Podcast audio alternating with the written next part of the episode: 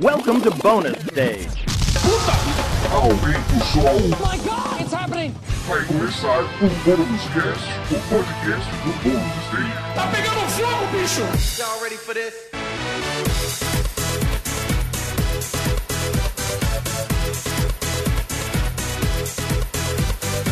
Olá a todos, bem-vindos ao Bônus Cast, o podcast do Bônus Stage sobre jogos, videogame, entretenimento eletrônico, séries, filmes, cinema e por aí vai. Enfim, cultura pop. Eu sou Rodrigo Sanches, junto comigo Beatriz Blanco. Olá. Olá, Tudo bem com você? tudo certo? Também com a gente Wagner Waka. Olá, meu querido. Como você está? E hoje, cinema! Aqui no podcast. Também, né? Cinema e séries. Eu tô bem, você, Rô? Eu Tudo tô bem também, tá tudo certinho. Então tá bom. Hoje nós estamos com duas convidadas especiais aqui com a gente.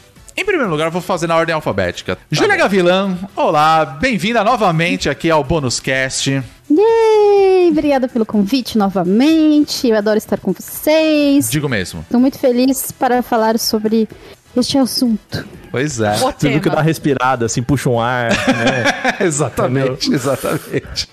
E com a gente também, acho que é a primeira vez que está participando aqui com a gente, Letícia Vexel. Bem-vinda ao Bônus Cast. Como que você está? Ah, estou bem, muito obrigada, muito feliz de estar aqui pela primeira vez. Tudo bem. A gente sempre fala, né, pra galera que participa com a gente, que assim, já tem a chave de casa. Então, é, é só aparecer mais vezes. Muito obrigado, Júlia e Letícia, por estarem aqui com a gente hoje. É, como eu falei, em ordem alfabética, eu vou pedir pra vocês se apresentarem. Então, primeiro, Júlia, se apresenta pro pessoal, caso não tenha ouvido outros podcasts que você já gravou aqui com a gente. Dê um alô pro pessoal. Eu sou de virgem, brincadeira. Bom, bom, bom signo, bom signo. Isso é importante, isso é importante. Eu de caminhadas, caminhadas é, na praia. Não. Eu trabalho com cultura pop, mas a minha especialização é cinema. Sou formada em cinema, né? Estudei cinema. Eu tenho um podcast onde eu falo sobre cinema. Olha que engraçado. Olha só. É, basicamente, o nome do podcast é mais que um filme. É o meu xodó. Eu falo sobre filmes, pessoas, gêneros. E eu conto a história da- daquele gênero, a história daquele filme. Basicamente, eu me aprofundo. Eu fofoco com as pessoas sobre, ok. sobre as coisas. Coisas é, sobre os filmes, enfim. E eu também tenho uma newsletter chamada Além do Filme, onde eu compartilho, na verdade, eu escolho, eu escolho as, as melhores ou as mais importantes notícias da semana envolvendo o cinema. E eu junto isso pra você, te explico o que aconteceu, sem você precisar de 50 milhões de links, de, uma- de um jeito simples, prático. Também te indico alguns textos importantes ou legais, né, dentro do meu da minha própria consultoria aqui, né? Eu me pesquiso e vejo o que é mais legal. E é isso. Podcast da Júlia é um dos meus É, podcasts animal. preferidos, gente. Então não canso de indicar. É um podcast ótimo sobre cinema. Super gostoso pra entender, assim, detalhes da história do cinema, curiosidades. Eu sempre fico com vontade de rever os filmes ou ver filmes novos sempre que eu ouço seu podcast, Ju. Então, Muito bom. Objetivo alcançado, então. É isso aí. E Letícia? Bom, eu sou, já que a gente falou de signo, eu quero a, minha, a reação de vocês ao meu signo. Eu sou aquariana. ah, gosto, gosto, ok. gosto. Sou aquariana, eu sou a Letícia, eu faço muita coisa na internet. Eu tenho podcast também, tenho blog, tenho canal no YouTube, tenho stream, trabalho com roteiro, faço TikTok, enfim, muita, muita coisa. Falando de cinema em específico, eu tô trabalhando recentemente numa produtora de cinema brasileira, aqui Olha. a Glass. Então a gente tá fazendo, inclusive, até algumas coisas pra Netflix. Cara, meu assunto principal, assim, na internet acaba sendo videogame, mas eu gosto muito de cultura pop num geral, né? Animes também, séries. Enfim, tudo. E não sei, gente, é isso aí. Também gosto de caminhadas na praia. Acho legal. Todo mundo gosta livros disso. na banheira. Ah, eu queria uma banheira. Na banheira é um pouco de.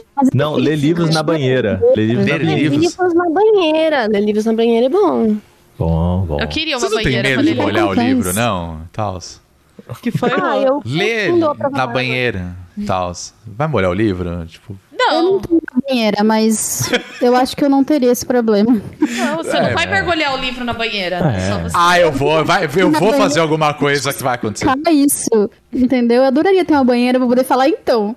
A minha tese sobre isso, mas no meu caso. Muito bem, o assunto de hoje nós vamos bater um papo sobre os 10 anos da Netflix no Brasil. Empresa essa que você já conhece, que você provavelmente é assinante ou usa a assinatura de alguém para assistir as coisas que estão lá. Eita! né? Ah, vamos falar a verdade, todo mundo fez isso. Tem, o- tem, tem muitas, muitos recursos da Netflix que a galera acaba utilizando. E agora, recentemente, no comecinho do mês de setembro, a Netflix completou 10 anos no Brasil. Vale lembrar o seguinte, né? A Netflix é uma empresa que ela foi lançada em 1997 lá nos Estados Unidos e ela era um serviço de aluguel de DVD. Ele começou assim, Essa história. Pois é, né? A gente já falou Que que é? disso, né? Inclusive em outros podcasts por aqui. Eu amo DVD? Pokémon. O que, que é isso? Nossa, Que é pode DVD? É mesmo, né? DVD é um negócio físico redondo, assim. Tem uma, uma bolinha no meio. E ele guarda coisas. Olha só. Pois é, né? É uma Parece- caixa, é isso, né? Exato. É um disquinho. É isso, é um disquinho. Disquinho. Né?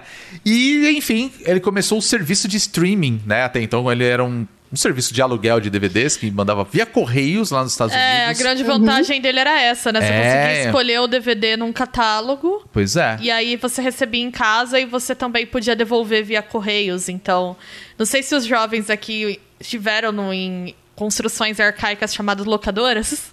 a gente vai falar das locadoras, inclusive. Saudades. Mas você tinha que ir até lá. Esteve, a jovem aqui esteve. Ah, É, é, então. esteve. Porque você precisava ir até lá, né? E acho que a Netflix. Eu acho interessante ver como eles migraram do formato, Pois né? é. De distribuição doméstica de, do suporte físico e depois usando a nuvem, né? Da distribuição Uhum. doméstica E via. diziam, é, e diziam até que eles iam falir, né? Quando eles foram pro Pois é. streaming. De, que streaming? As pessoas vão ver. Onde? Como assim? As pessoas não confiam na internet, não é assim que funciona.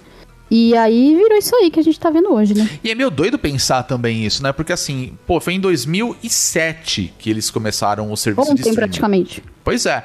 E assim, 2007, a, a gente já tava começando a ver ali, né, uma, uma evolução ali de vídeos na internet, as pessoas já baixavam muitas coisas na internet, né? Você com certeza deve ter baixado inúmeras discografias de músicas por aí, em MP3 Caraca. né? Alô, Napster. E aí, os caras chegam com esse serviço de, ó, você vai conseguir assistir o filme que você quiser dentro do nosso catálogo, apenas conectado na internet, sem baixar nada, sem fazer download, você assiste e acabou. E eu acho que lá pra 2010 que essa coisa deu um que estourou de fato, né? Pelo menos pra gente aqui no Brasil. E curiosamente, foi justamente aqui no Brasil que a Netflix chegou em 2010, em setembro.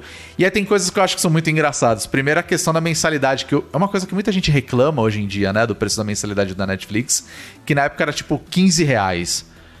Só que era uma tela só. Tipo, hoje em dia você já tem a possibilidade de ter um plano familiar, que você pode assistir filmes e séries Qualidade absurda. uma qualidade 4K. muito alta, em até quatro telas, dependendo da assinatura que você quiser, né? Também tem essa questão da, da qualidade, que você pode ter uma qualidade em 4K, né? Então, naquela época não tinha nada disso e foi uma grande novidade pra gente. E aí, pra começar, eu queria perguntar pra vocês uma coisa. Vocês lembram qual foi a primeira coisa que vocês assistiram na Netflix? Doctor Who. Doctor Who, olha só. A Netflix tinha. Por sinal, eu assinei a Netflix porque é, eu queria assistir coisas diferentes, Uhum. na verdade, né? E eu descobri que tinha Doctor Who. E aí eu Olha. assinei pra poder assistir Doctor Who, porque era na época que eles tinham todas as temporadas recentes Uhum. e tal, desde a da, da reinicialização, né, de 2005 pra cá e tal. Então eu falei, não, eu vou assistir, tanto que eu assisti de uma vez, assim, sentei e fui assistindo, sabe, eu não assisti outra coisa, eu sempre assistia a Maratonou é, Doctor mesmo. Who. Maratonei mesmo, assim, sem saber o que era maratonar, é só pela possibilidade de poder assistir uma coisa direto sem precisar esperar pela televisão, ou sem precisar esperar pelo, por, por um horário específico e tal. Olha só. Então essa abriu possibilidades, né? Eu acho que todo mundo teve essa mesma reação quando, quando as- foi capaz de assinar a Netflix e falou: caramba, eu posso assistir uma temporada inteira de uma vez? Como assim? Uhum. Porque a gente não tava acostumado com isso. Pois é, né? Total. Você lembra, É, eu acho que a minha, eu acho que foi Orange is the New Black. Eu também. A Julia falou de Doctor Who. Eu me lembro de assistir Doctor Who na Netflix também, quando. Lá no começo. Mas acho que a primeira coisa que eu fui ver foi Orange is the New Black, que lançou acho que em 2013. Uhum. Eu não tinha Netflix assim que chegou no Brasil. E a- acho que foi isso, assim. também, também lembro dessa mesma sensação de tipo, nossa, dá pra ver tudo, né? Isso foi bem chocante, assim. Hoje em dia a gente tá até mal acostumado com coisa que Totalmente. tem lançamento semanal. Você, Bia, você lembra? Eu lembro, mas foi meio nada a ver, assim. Eu assisti o povo contra Larry Flint. foi assim. Olha. Não, Ah, Adoro. o que aconteceu foi, eu recebi alguma propaganda da Netflix que tinha aquele esquema que você pegava, acho que ainda tem, você pegava um mês ou sete dias grátis, uma coisa assim. E foi logo que eles chegaram mesmo. E na época, eu morava, eu dividia apartamento com uma amiga, eu tinha acabado de me mudar pra São Paulo, né? Eu me mudei pra São Paulo em 2010 pra trabalhar. Então era aquele esquema de morar dividindo apartamento com a amiga, meio que a, a gente não tinha TV, a gente tinha uma TV bem velha, que não, não tinha DVD nem nada, porque é aquele esquema de quando você é estudante, não era mais estudante, mas que você acabou de se formar e foi morar sozinha, né? Saiu da casa dos pais. E aí eu lembro que a gente pegou, porque a gente tinha o hábito de baixar filme pra ver juntas. E a gente via na telinha do meu notebook, assim. Porque, enfim, era o que dava. A gente sentava uma do lado da outra no sofá, botava o notebook na frente e ficava vendo. E aí a gente tava vendo, a gente tinha uma vibe que a gente gostava muito de ver filme velho. A gente baixava uns filmes da Bette Davis pra ver umas coisas assim. E aí a gente achou esse filme. Gente, nossa, eu nunca vi esse filme, ganhou Oscar, pau. Eu falei, ah, também nunca vi. E tava lá, e aí a gente assistiu esse. Foi, eu lembro que foi a primeira coisa.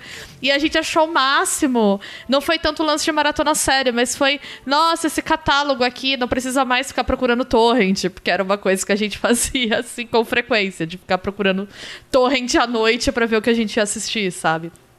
Eu confesso que eu peguei muito filme que eu tinha na época, assim, baixado na internet. Falei, ah, tem na Netflix, então ó, você vai pagando, assim. Porque tá lá no catálogo, então quando você quer assistir, você não precisa baixar, né? Então.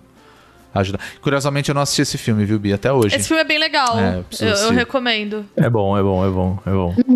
Tem uma discussão bem interessante agora pra pensar essas coisas de OnlyFans, pornografia. Olha, Uhum. interessante. Sim. Você, Waka, você lembra que você assistiu a primeira vez aí na Ah, Netflix? eu tava pensando aqui, eu acho que foi House of Cards, mas é, é esse o falecido, né? Grande sucesso, né? Pois é. É, o, o, o falecido House of Cards, que o Inominável. E Uhum. eu tô. Eu acho que foi isso, assim, mas eu, eu não me lembro muito bem. Mas é. Eu acho que a primeira vez que eu, que eu tive contato, até dando um passinho pra trás, assim. É, você sabe, né, gente? Eu sou o cara da tecnologia, né? Nessa, nessa vida aqui, trabalhando com isso. E é, a gente não pensa muito sobre isso na Netflix, mas assim, a princípio a Netflix é muito mais uma empresa de tecnologia do que nesse primeiro caminho do que produção de conteúdo, né? Sim. Porque É isso que eu até no começo, né? A, É, a falta porque de assim- aceitação em Hollywood é exatamente por isso. Porque Sim. ela não era uma empresa. Você não tinha que estar aqui, você tinha que estar no Vale do Silício. Era basicamente assim. é, É. E, e eu acho que o ponto legal, eu lembro de duas coisas assim. A primeira é de isso que o Rodrigo falou assim, pô, mas em 2007 a gente não tinha, aqui no, pelo menos aqui no Brasil, ainda um acesso pra baixar vídeos e tudo. A gente baixava naquele esqueminha, é, baixar, deixando o final de semana ali pra ver um vídeo de 15 minutos e olha lá, né? E olha é lá. isso. E eu acho que o ponto da Netflix é que eles conseguiram criar um sistema de você conseguir diminuir o tamanho do, do arquivo, né? De você conseguir compactar esse arquivo sem que ele per- perca uma qualidade. Então, assim, é uma empresa muito de tecnologia. E aqui eu já, se eu puder deixar um, um- uma diquinha pra vocês, tem um, um documentário, se não me engano, eu acho que tá no HBO Max. Não me lembro, que se chama In the Valley of Boom. Ele foi feito pela History Channel e tal. É meio marromeno, assim, eles. é- é- eles juntam artistas, assim, pra. É do History, né? Eles colocam, tipo, uns atores pra fazer, pra interpretar, dar uma romantizada na parada, mas uma das histórias que eles contam é de uma empresa que chama Pixelon. Que é, foi, tipo, a primeira empresa a conseguir criar um algoritmo foda de compactar os arquivos e criar streaming de vídeo. Só que o cara que. é- Essa história é muito louca, gente. O cara que era dono dessa empresa é um maluco que não entendia de nada. Ele não participava de nada, só que ele era o grande cara que mostrava as coisas pra galera. Assim, ele era, o- ele era muito bom de lab, muito bom de vender. E aí descobriram que o cara, na verdade, era uma farsa. Ele tinha fugido porque ele tava Caralho. foragido da polícia em outro estado. E aí ele virou CEO da empresa. E aí, tipo, começaram a puxar a ficha do cara. E o cara era um puta no charlatão que não entendia nada, mas É, sabe aquele cara, o, o coach no, no seu pior instinto, assim, aquele cara Aham. que, não, gente, vem comigo que a gente vai vender sonhos e começa e na verdade ele não entrega nada. E essa Pixelon, ela não foi pra frente, mas ela puxou essa ideia do algoritmo, do algoritmo, não, do, da tecnologia de compactação de vídeo. Porque dava certo, o que os caras faziam dava certo, mas não no nível que o cara queria propor, Tá, saca? Entendi. E depois veio até a Netflix nesse sentido, assim, no rato dessas tecnologias, dessas pesquisas, assim, é, pegando mais ou menos essa mesma ideia dessa empresa que chama Pixelon. É muito in- interessante dentro desse documentário. Você chegou a ver também? Cheguei a ver partes dele na internet. Cara, é, é uma história muito louca, assim. É de um cara muito, muito maluco. Parece muito doido. Então, você falou sobre esse lance de tecnologia, de charlatão de tecnologia. É muito curioso como a tecnologia é um lo- local muito propício pra esse tipo de coisa. Se Na hora que você falou disso e eu tava lembrando sobre as coisas que eu tinha visto, eu também lembrei da história da, da, da, daquela mulher que, por sinal, ela tá presa. Que ela também conseguiu uma grana de uma galera de tecnologia por conta daqueles testes de sangue. Você lembra? Ela foi Lembro. criada uma porrada de revista e, tipo, todo mundo foi na onda dela de, não, tá bom, nossa, que coisa revolucionária, poder saber, sei lá, sua- se você tem uma doença, fazer um teste Uhum. a partir de uma gota de sangue, assim. Foi um negócio que, que depois a galera parou pra pensar, falou, cara, mas como é que ela vai fazer isso? Mas, assim, isso já tinha rolado depois de muito tempo que ela já tinha bombado, sabe? Uhum. Eu tava falando desse negócio sobre a qualidade do, do History. Eu não lembro se ele é do History, mas é como você falou isso, eu falei assim, qualidade History, mas é que qualidade de filme pra televisão, que ele é. É.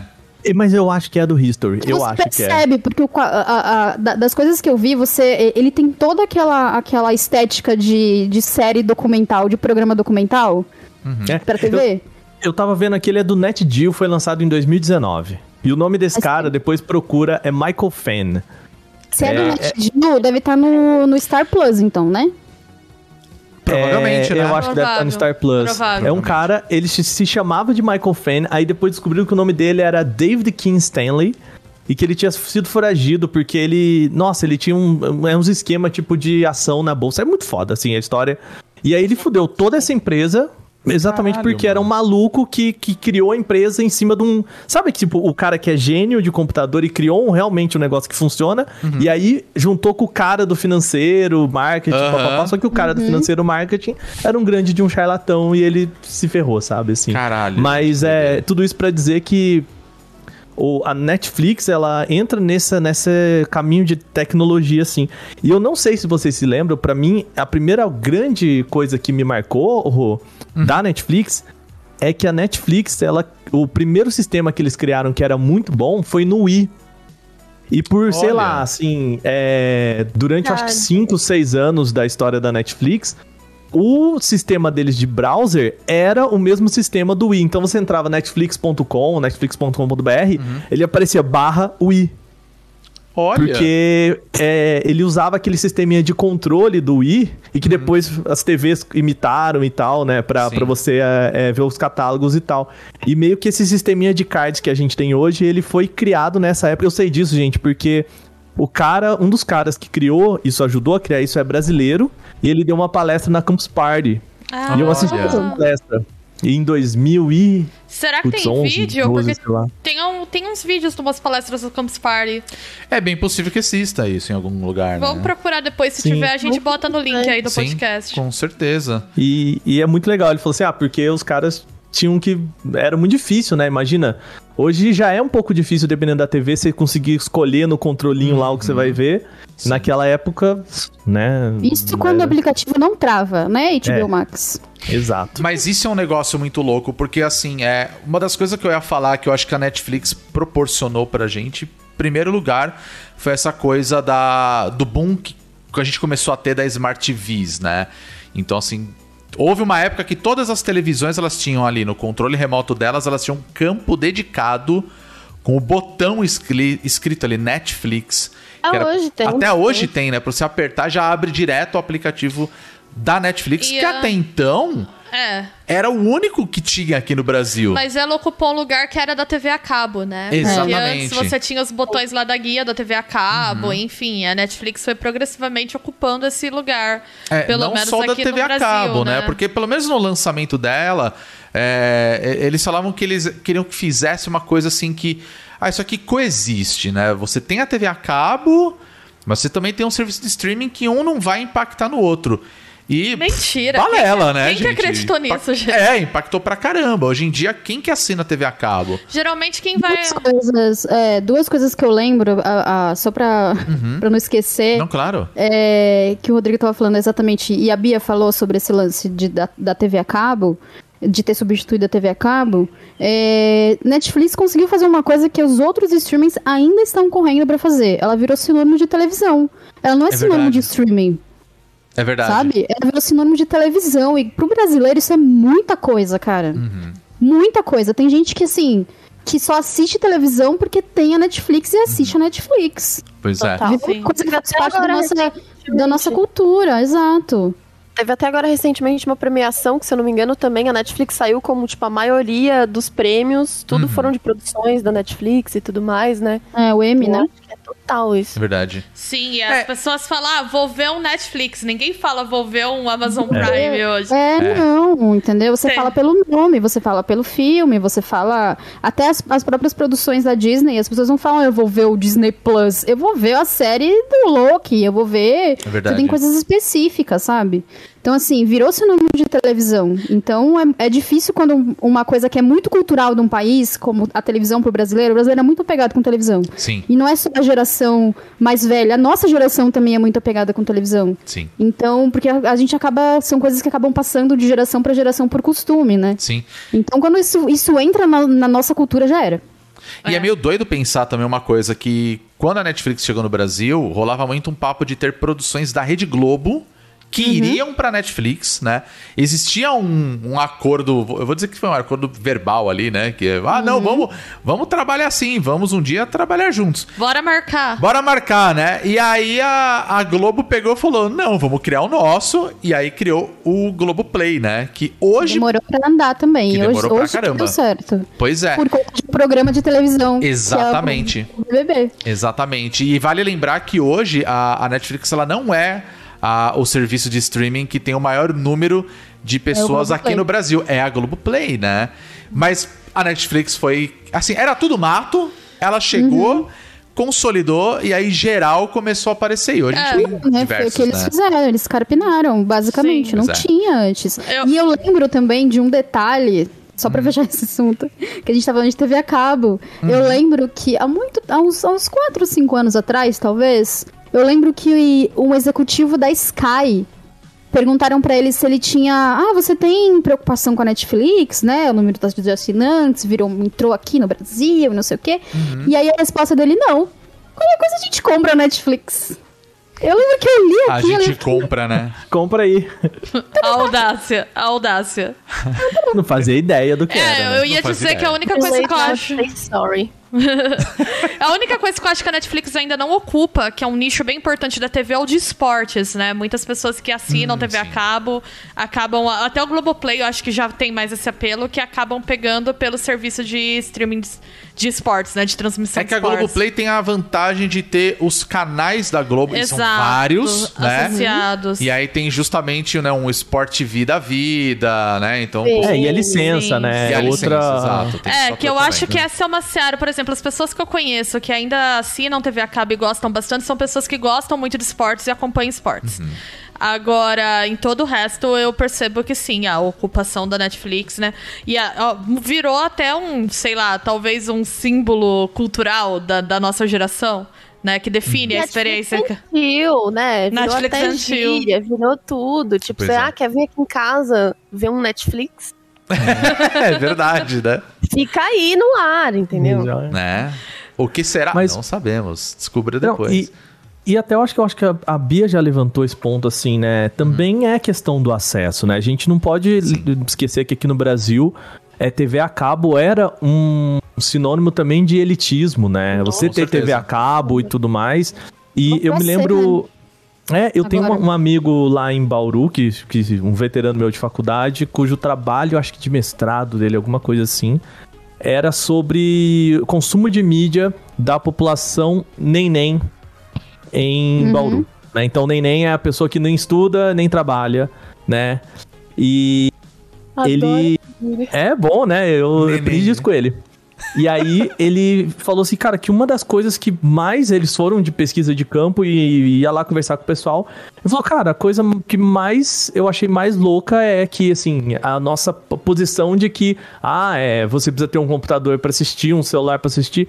É diferente de TV a cabo, de que você precisa de um técnico, assinar um plano, a pessoa vai na sua casa, bota uma antena na sua casa, bota um, um receptor na sua casa ali, cara. É, ou celular, ou. O- ele falou que o pessoal tinha muito dos dongles, né? Chromecast, Roku, Fire TV. E que a gente. Impensável a gente ver isso assim, sei lá, é. 10, 15 anos atrás, aqui, 10 não, né? Porque a gente tá falando de Netflix 10 anos, mas 15, 20 anos atrás aqui, eu lembro que é, ver de comercial de TV, essas coisas eram caríssimas, né? Pois Planos é. desses eram caríssimos e ainda são, né? Sim. Ainda são. Então é uma popularização do conteúdo também é, oficial, né? E a não flex- precisa, não precisa piratear e tal. E flexibilidade até da- do, do modo de consumo, da temporalidade. Cara, você entra no trem, no metrô, tá geral vendo É. série, vendo é, filme, enfim. Às vezes eu, eu trabalho numa faculdade, às vezes o pessoal tá esperando a hora da aula e tá assistindo alguma coisa ali no celular, sabe? Até porque tem essa questão do aplicativo, né? Não só para celular, como para televisão também, no caso de uma. Tanto, como você falou, um, um dongle né, da vida aí. E você também tem ainda né, a questão de um aplicativo no celular que hoje ele permite que você baixe o episódio, que ele fica salvo no Exato. celular. Então, não necessariamente você precisa estar conectado na de internet. conexão, é. Entende? Então, assim. Gastando seu plano, né? ah, exato, e esse é um. Você pode gastar o plano da faculdade, por exemplo. Exato. Ó, Pô, conectou no gente. Wi-Fi, você baixa. Lá Você vai na Netflix é, blo- é, é bloqueada, É. gente. É, Na é verdade. faculdade é bloqueado. Não, mas assim, sabe, é- é- tem muito Wi-Fi público aí e tal. Sim, A Exato. galera usa, né? usa. Entendeu? É, mas eu acho que hoje a, a popularização da plataforma é, é muito maior, sem sombra de dúvidas. A gente tem aí as inúmeras concorrentes aí da própria Netflix, mas, pô, lá atrás era um negócio muito louco. Era Você muito poder falar, inovador. cara, eu posso assistir um negócio da Netflix no meu celular, né? Então. É, E, é outra ente- coisa, e- né? E entender também que consumo, Uhum. é, ele, ele, quer, ele é excesso, né? O pessoal quer acesso. O que, que eu quero dizer com isso, né? Uhum.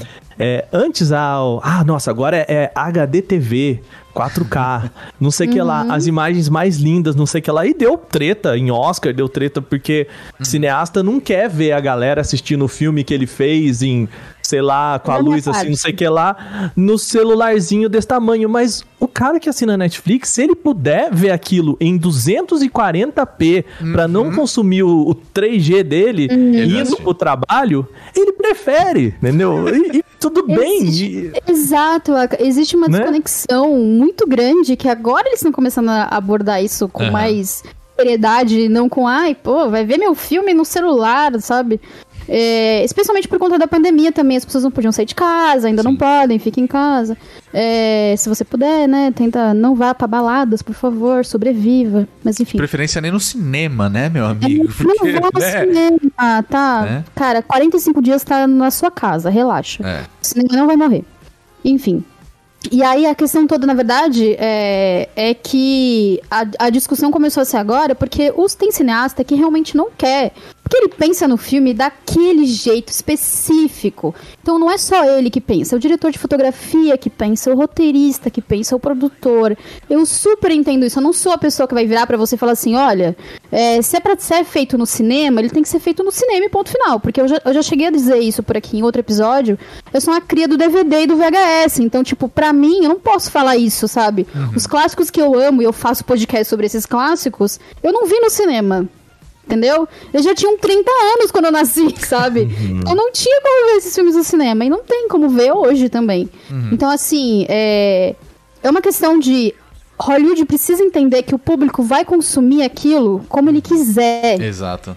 Não adianta você virar pro, pro, pro, pro cara que vai consumir, pra, pro público que vai consumir seu filme, basta passar um vídeo, passar uma entrevista, o que for, falando assim: olha, então, O meu filme, ele foi feito pra ser exibido no cinema, porque as imagens são lindas, são maravilhosas, não sei o quê. O público não vai querer saber disso, ele vai querer assistir, ponto final. Sim. Ele vai É, encontrar uma forma de assistir aquilo, não interessa como, sabe? Mas É, aí eu Ju- quero dar uma cutucada, eu quero dar uma Ah. cutucada. Nessa mesma linha de pensamento, e todas aquelas questões de extensões que, por exemplo, aceleram o tempo que você pode assistir as coisas na Netflix. Aí é outra questão. Não, Exato. concordo que é outra questão, E- mas só jogando no ar. Aí tá errado, real, porque aí você tem que ver o filme no ritmo certo da porra do filme. Ele não foi feito naquele ritmo, assiste o bagulho naquele ritmo.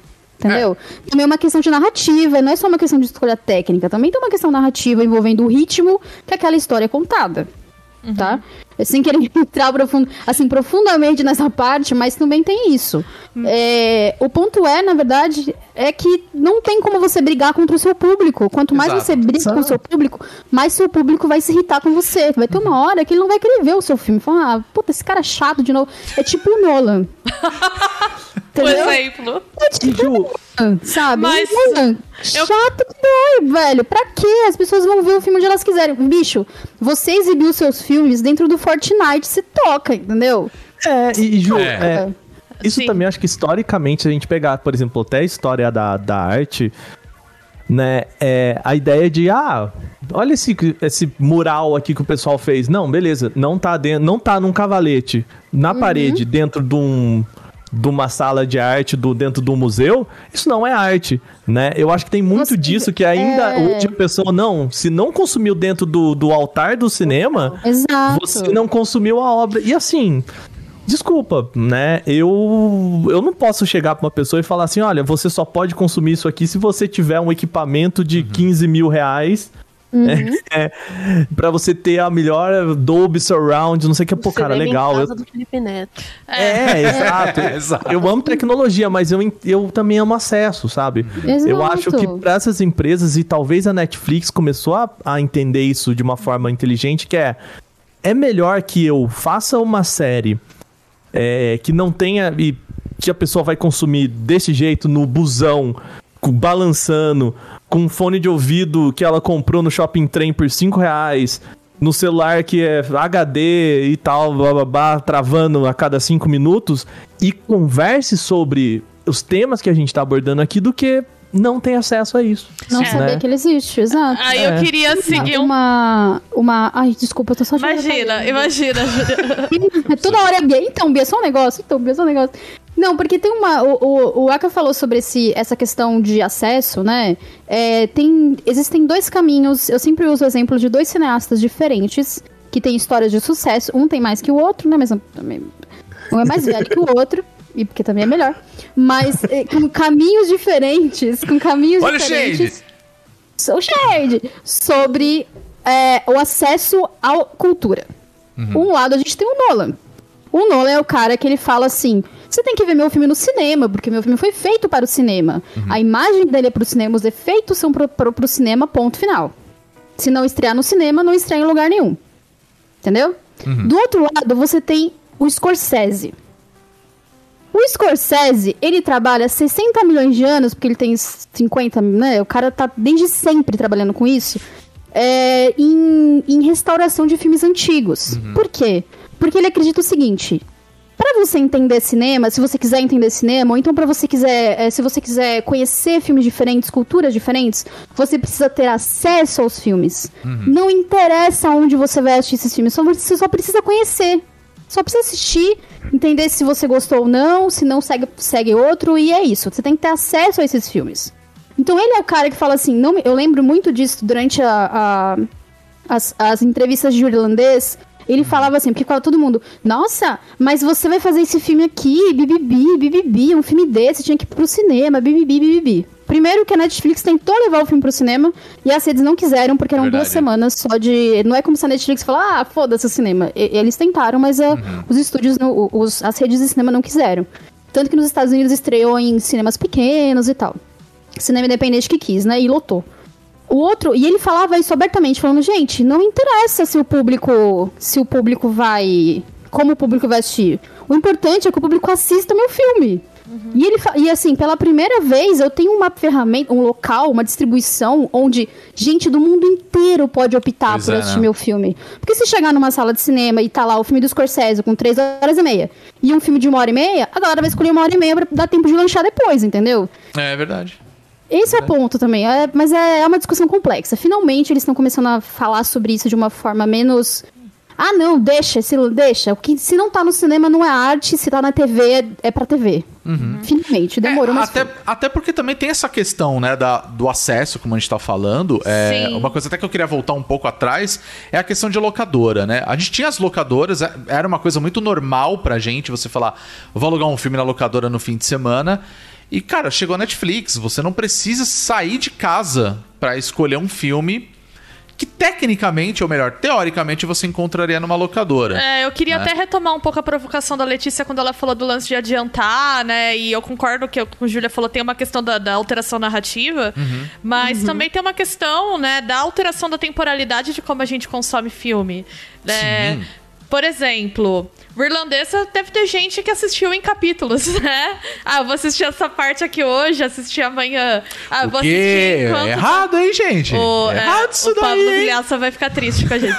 É, teve, teve gente, tem gente que assiste metade da série agora, né, no, no ônibus, e depois vai assistir outra metade daqui a oito horas quando chegar em casa. Uhum. Então, é, eu acho que, o- que tem uma mudança aí que agora que, que, esses, que os cineastas, né, parte estão se tocando, que é meio irreversível até na relação que a gente tem. Uhum. Tem uma dessacralização da relação com o cinema, porque até então televisão era banal, TV é o que você deixa de barulho de fundo, que você deixa ligado, e o cinema é o cinema, né, a grande arte. Eu acho interessante ver essa dissolução de fronteiras também, até porque gera esses debates super inflamados, né, do tipo, ah, mas você tá vendo com o respeito devido. Tá, a gente tá num processo de, de, de mediatização que a coisa é, é outra coisa, assim. A, a gente não consome mais mídia do jeito que era antes, né? E é engraçado também tu ver como que tem uma desconexão, né? Entre as, as produtoras, né? Entre a indústria em si e a população, né? A indústria tá sempre correndo atrás dos modos de recepção e parece que nunca chega ali, porque a coisa também tá sempre se reinventando, sempre sendo apropriada, e isso faz parte, né? Então, eu acho que a gente tá num momento cultural assim que ainda tem esses tensionamentos, porque é, é bem quando tá todo mundo, se- tá tudo se chocando, né? Ou É, tem- exato. Vai ter gente que nem o Nolan, que, que vai ficar aí, não, perna longa de batom, não, tem que ver o meu filme. É, e assim, tudo bem, o Nolan tem todo o direito de escolher onde o filme dele vai passar, ele tem todo o direito de virar pra Universal agora e falar assim, olha, o que é o contrato que ele assinou pro próximo filme. Olha, assim, o meu filme não pode, antes do meu filme estrear, tem que ser três semanas, não pode ter nenhum filme do seu estúdio. Meu filme tem que ficar 110 dias nos cinemas. Menos que isso eu não aceito. Ele tem todo o direito, porque é a arte dele, é o trabalho dele e tudo mais. O que ele não tem o direito é decidir que todos os outros filmes não são arte só o dele. Exato.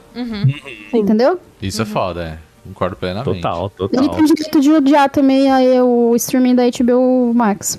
É, Hoje eu tô só no Eu não, de assisti, eu, não assisti, eu não assisti Tenet ainda, pra falar a verdade. Então, eu, eu nem sei como que é o filme. Que, que foi o último dele que deu aquele bafafá todo, né? Do, É. do Ele Brasil finge que a culpa foi só da Warner, mas também foi culpa dele. Mas ok, Total, né? total. É a narrativa dele, cada um tem a sua. Exato. É, e assim, né? O Vic Neff comentou aqui no chat que ele é super fã de ir no cinema. Gente, também. Eu e o Rodrigo, a gente ia no cinema todo fim de semana. E Nossa, vezes a gente sim. assistia mais de um filme no mesmo dia, assim. Então, assim, a gente gosta muito. Mas não é. Não parei de ver filme na pandemia, porque eu parei de ir no cinema. Exato.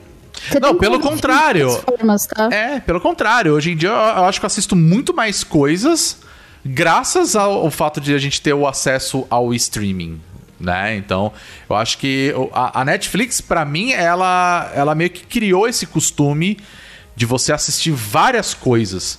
Sabe? Às vezes você, por exemplo, é... eu descobri séries que eu acho hoje são maravilhosas que provavelmente eu não teria descoberto se não fosse o serviço de streaming, porque tá ali, sabe? Você É. acessou o negócio e beleza, eu posso. E aí eu acho que a Netflix ela também ela, ela soube aproveitar muito bem essa onda. E isso lá atrás ali quando eles falaram assim: "OK, a gente tá com- trazendo, distribuindo filme de tudo quanto é produtora.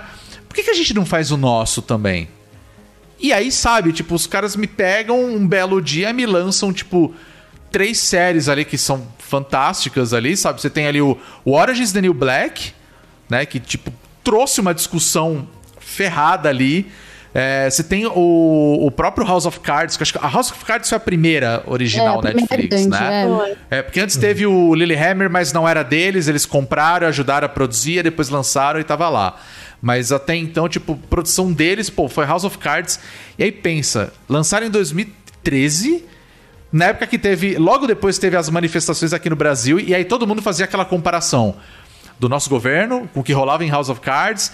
E aí a gente falava lá, o Frank Underwood. Aí, tipo, não tinha nada a ver, Não, saca? era um momento Não, nostálgico. como assim não tinha nada a ver, Não, não, nada a ver O cara era com- vice.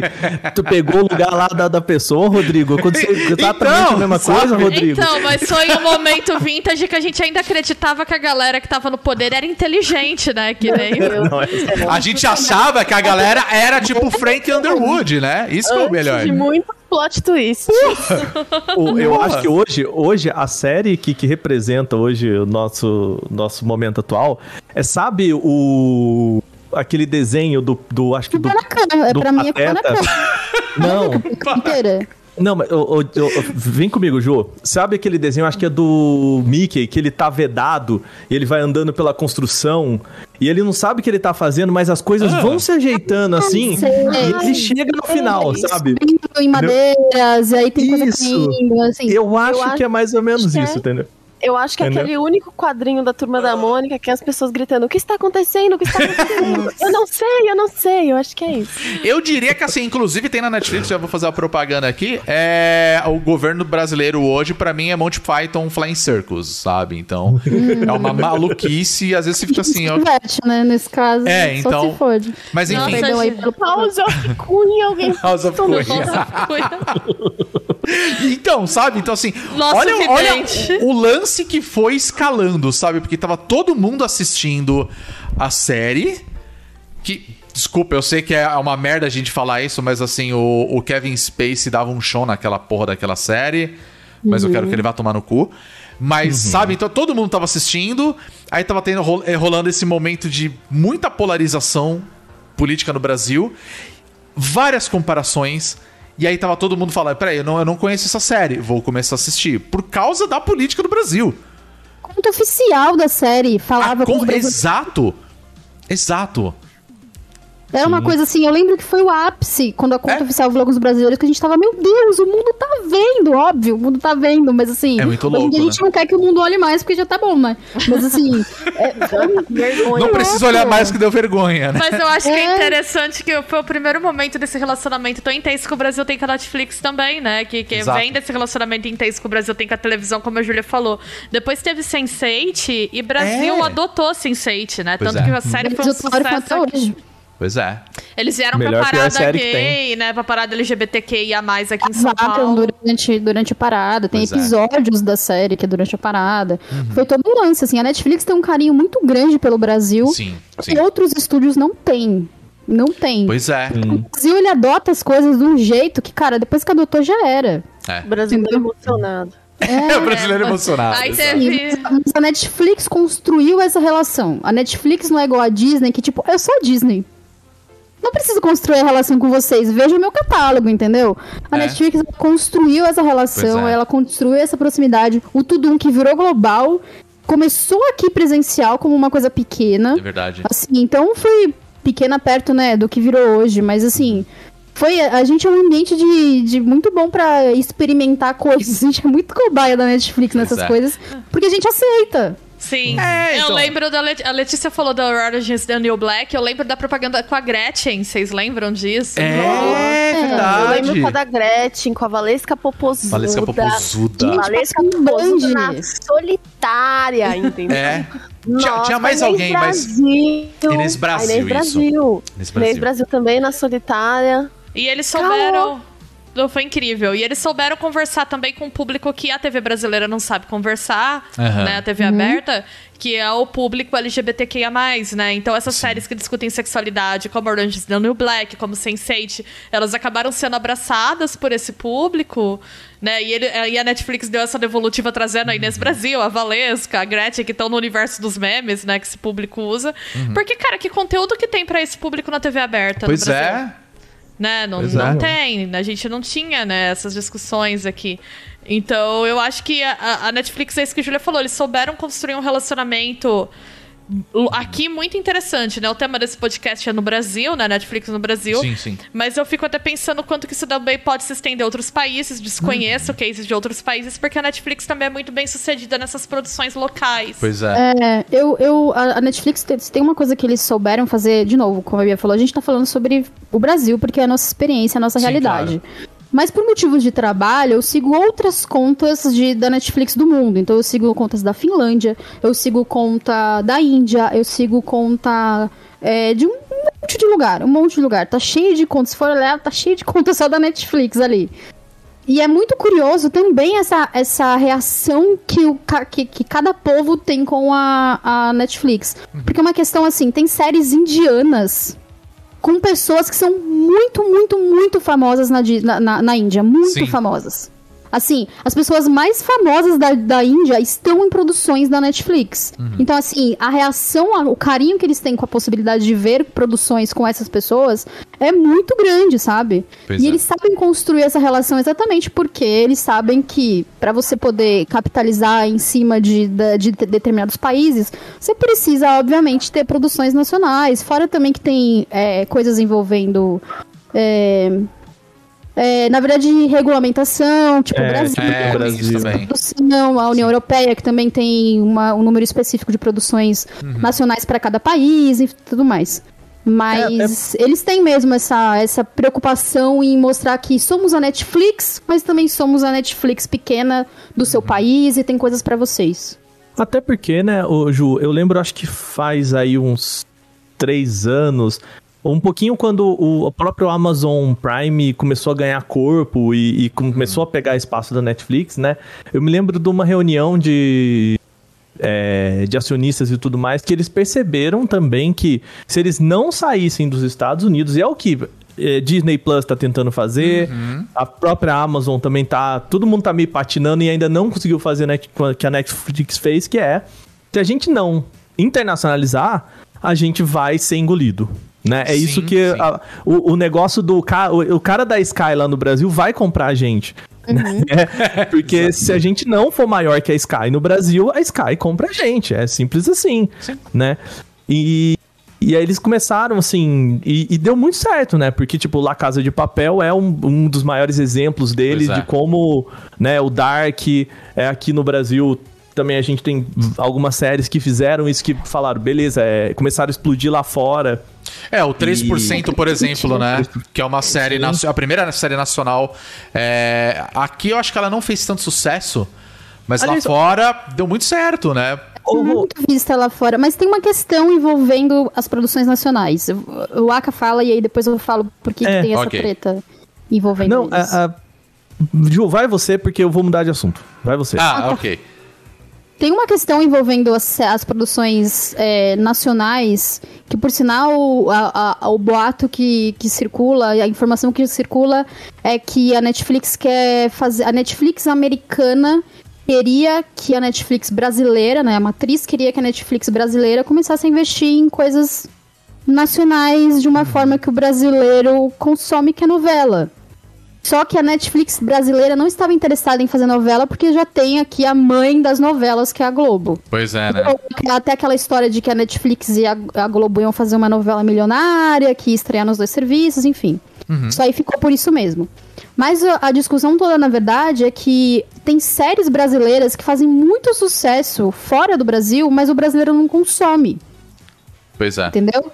Então, por exemplo, é, é, Coisa Mais Linda também foi assim, fez muito sucesso é, fora, mas aqui não, não ornou muito bem, o público não aqueceu com ela. Uhum. É, 3% era uma da, foi uma das séries, é, no ano da primeira temporada de 3%, ela foi uma das séries mais vistas do mundo Pois da é. Netflix. É uma das séries da Netflix mais vistas do mundo.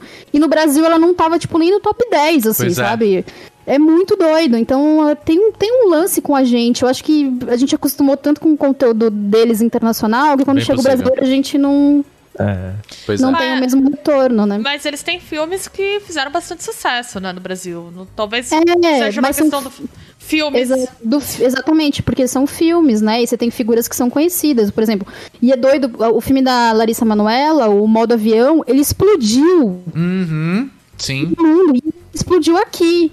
Tanto que eles estão botando grana pra filmes mais e tudo mais. Pois Mas é. é. muito doido isso, né? Porque as coisas que são seriadas aqui, elas não. Não ainda pegam não ficam tanto. pra frente é. com tanta força. É, mas eu- os filmes realmente são mais comentados, né? O Cabras da Peste, que eu lembro que todo mundo comentou muito, a gente chegou a recomendar aqui no podcast, falamos também.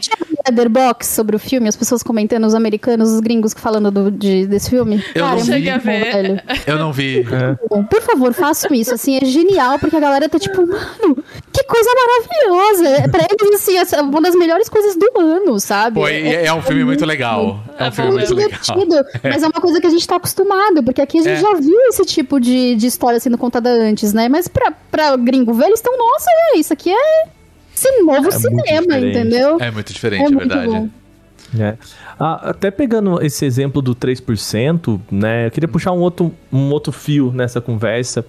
A gente tem falado muito aqui no podcast sobre o Game Pass, que é- ele é um análogo da Netflix para os games, né? Sim. E, e como essa mecânica permitiu que aqueles, aquelas empresas menores ou aqueles, aquela galera que não tinha o financiamento devido conseguisse publicar o seu jogo. E eu sinto algo análogo na Netflix, e aí até. é, eu queria trazer essa. pra gente ver se essa, essa minha ideia faz sentido, né? O 3%, ele nasceu naquele. lá no YouTube, que botaram Sim, sim. aquele curtinha, né? Que era um episódio, e aí acabou não indo pra frente, né? E depois a Netflix abraçou isso e transformou isso num produto maior, né? E por isso que eu tô pegando ele como exemplo. Vocês acham que é análogo ao que eu disse do Game Pass? Então, assim, a galera que tem aquela ideia e, e talvez um estúdio grande não compra essa ideia, ele acaba entrando, sabe, pela lateral, assim, junto com plataformas de streaming. Eu acho que a Netflix faz muito isso, né? A gente viu muito. Eu não vou dizer muita porcaria, porque é é sacanagem dizer isso, mas muita coisa assim que você fala, ah, cara, eu vi que tava na Netflix, mas não iria, não pagaria o ingresso do cinema pra ver, sabe? Eu queria trazer Mas- essa pra mesa, assim. Eu acho que sim, faz muito sentido o que você falou, porque se tem um. Tem. É muito difícil você fazer filmes. Eu tô isso colocando co- como. colocando num contexto de americano e. Porque a gente acaba consumindo muita coisa dos Estados Unidos, né? Acaba consumindo muita coisa de Hollywood. Mas nos últimos 20 anos, mais ou menos, é, o cinema. O filme médio sumiu dos cinemas. A gente não tinha filmes de médio orçamento. A gente só tinha superproduções ou filmes independentes de arte, que é o que eles gostam de chamar, né? Que são filmes independentes que concorrem a Oscar e tudo mais. Mas antes era assim, nesse meio tempo a gente viu as produções se tornando cada vez mais caras. Cada vez mais caras, porque estavam faturando mais e tudo mais. E o médio orçamento meio que sumiu dos cinemas. A gente não via esse tipo de filme aparecendo nos cinemas, assim, em grandes salas, né? E eh, sendo até produzido. A Netflix trouxe de volta o tal do filme do médio orçamento. Que é esse filme mais ou menos, que ah, tem uma. Assim, a história é interessante, mas a execução é meio mais ou menos, mas tá ali eu assisti porque tava na Netflix. E esses filmes não são feitos por grandes estúdios, são fe- feitos por produtoras pequenas, que, sei lá, você leva o seu filme lá pra Disney, a Disney não vai fazer esse filme, você leva, esse, você leva o seu filme pra outros lugares e tudo mais. Então você assinar um contrato, pensa você, Waka, você é uma produtora de médio porte, tá? E aí você quer fazer um filme sobre um homem que quer que, sei lá, a irmã dele morreu, e aí ele volta, ele tá em outro país, ele volta pro país dele, descobre que a irmã morreu e ele vai em busca de vingança. Original assim. Ele vai Nossa, em hein? busca de vingança. Novidade, nunca vi esse filme. Nunca viu, é inédito esse filme. É. E aí, no seu elenco, você consegue falar assim: olha, eu consegui fechar com é, cinco atores desconhecidos, quatro figurantes e um ator que fez um filme, um papel pequeno num filme da Disney. A pessoa vai Achei que você pra falar. E o vai- Nicolas Cage. O Nicolas Cage, o Nicolas Cage, ele por sinal é muito bom lendo roteiro, ele escolhe coisas muito boas. Sim, sim. Muito, cara. É impressionante o que aconteceu com o direcionamento de carreira desse homem. Mas enfim. Fantástico. E aí você fala assim, não, e aí eu, aqui no meu filme eu tenho o, o cara que fez o. que eu gosto de chamar carinhosamente de Falcão Alado, que é o Falcão, né? Bota o Falcão aí, Falcão Alado, e é ele que tá no filme. Consegui arrumar ele pro meu. pro meu. pra minha produção. Correto? Aí você vai chegar e falar assim, Netflix, eu tenho um filme aqui. Esse filme vai custar 100 milhões. Vai custar 80 milhões. Te disse é só elenco e beleza. Orçamento baixo. A Netflix, a Netflix vai falar: beleza, faça o seu filme, me entrega pronto e ele vai estar em 120 países. Pro aí. produtor, isso é perfeito, cara. Porque assim, você tem distribuição mundial, você consegue financiamento pro seu filme, você consegue um nome conhecido e você consegue um contato com a Netflix pra fazer outras coisas depois. Então dá pra dizer que em vez de prejudicar o cinema, na verdade a Netflix ajudou, bastante. Ajudou, ajudou muito, muito, muito, muito. Eu até apro- aproveitar esse gancho, é, a a Letícia falou que trabalha numa produtora, né? E vocês têm trabalhos que vocês estão distribuindo pela Netflix. Nossa, tem muita coisa. O Cabra da Peste, por exemplo, que vocês falaram bastante aqui, ele é da Glass, né? Que é a Ah, produtora do trabalho. Hoje no Tudum teve a estreia do teaser do De Volta aos 15, que é também uma série que a Uhum. gente também tá fazendo. Ah, a gente teve dois filmes recentes que, na verdade, eles entraram no catálogo do Netflix, eles não foram coproduzidos com a Netflix nem nada do tipo, que foi o Torrica, o Loucas pra Casar, também, que deram super Olha. certo também, até de maneira mais internacionalizada, assim, foram pra top mais assistidos da semana de estreia em outros países e tal.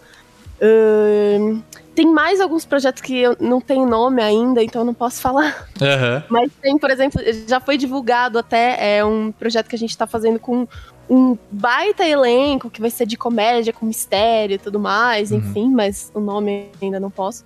Enfim, tem muita coisa assim que a gente tá fazendo com a Netflix, então é bem legal e tipo, eu concordo bastante com o que a Ju falou. é, até de ser realmente esse fomento assim para as, as nossas produções nacionais que querendo ou não são menores do que, por exemplo, a Disney fazendo filme, né? Sim. Então, tipo, acaba realmente acontecendo esse processo dessa forma. É, e é uma postura diferente também, né? Porque assim, é, antes a gente já tinha uma legislação que, por exemplo, exigia de uma HBO. é, tá eu acho que o exemplo da HBO não é o melhor, mas assim, de outros canais fechados fazerem, terem produções nacionais, né? E era sempre assim, ou comprava um produto. B do C do D e colocava lá pra preencher catálogo, né? Pra falar, olha, ô, legislação brasileira, tá aqui os 10% que você quer, tá bom? É. 90% fazia, né? É, ou, ou pegava três gatos pingados lá, que chegava com orçamento de três biribinha e o, o- a galera do choque de cultura, sabe? Assim, com- e, e fazia um programa de Dois 15 maços de segundos. É, dois maços de derby, Coxinha Três no câmeras. intervalo. entendeu?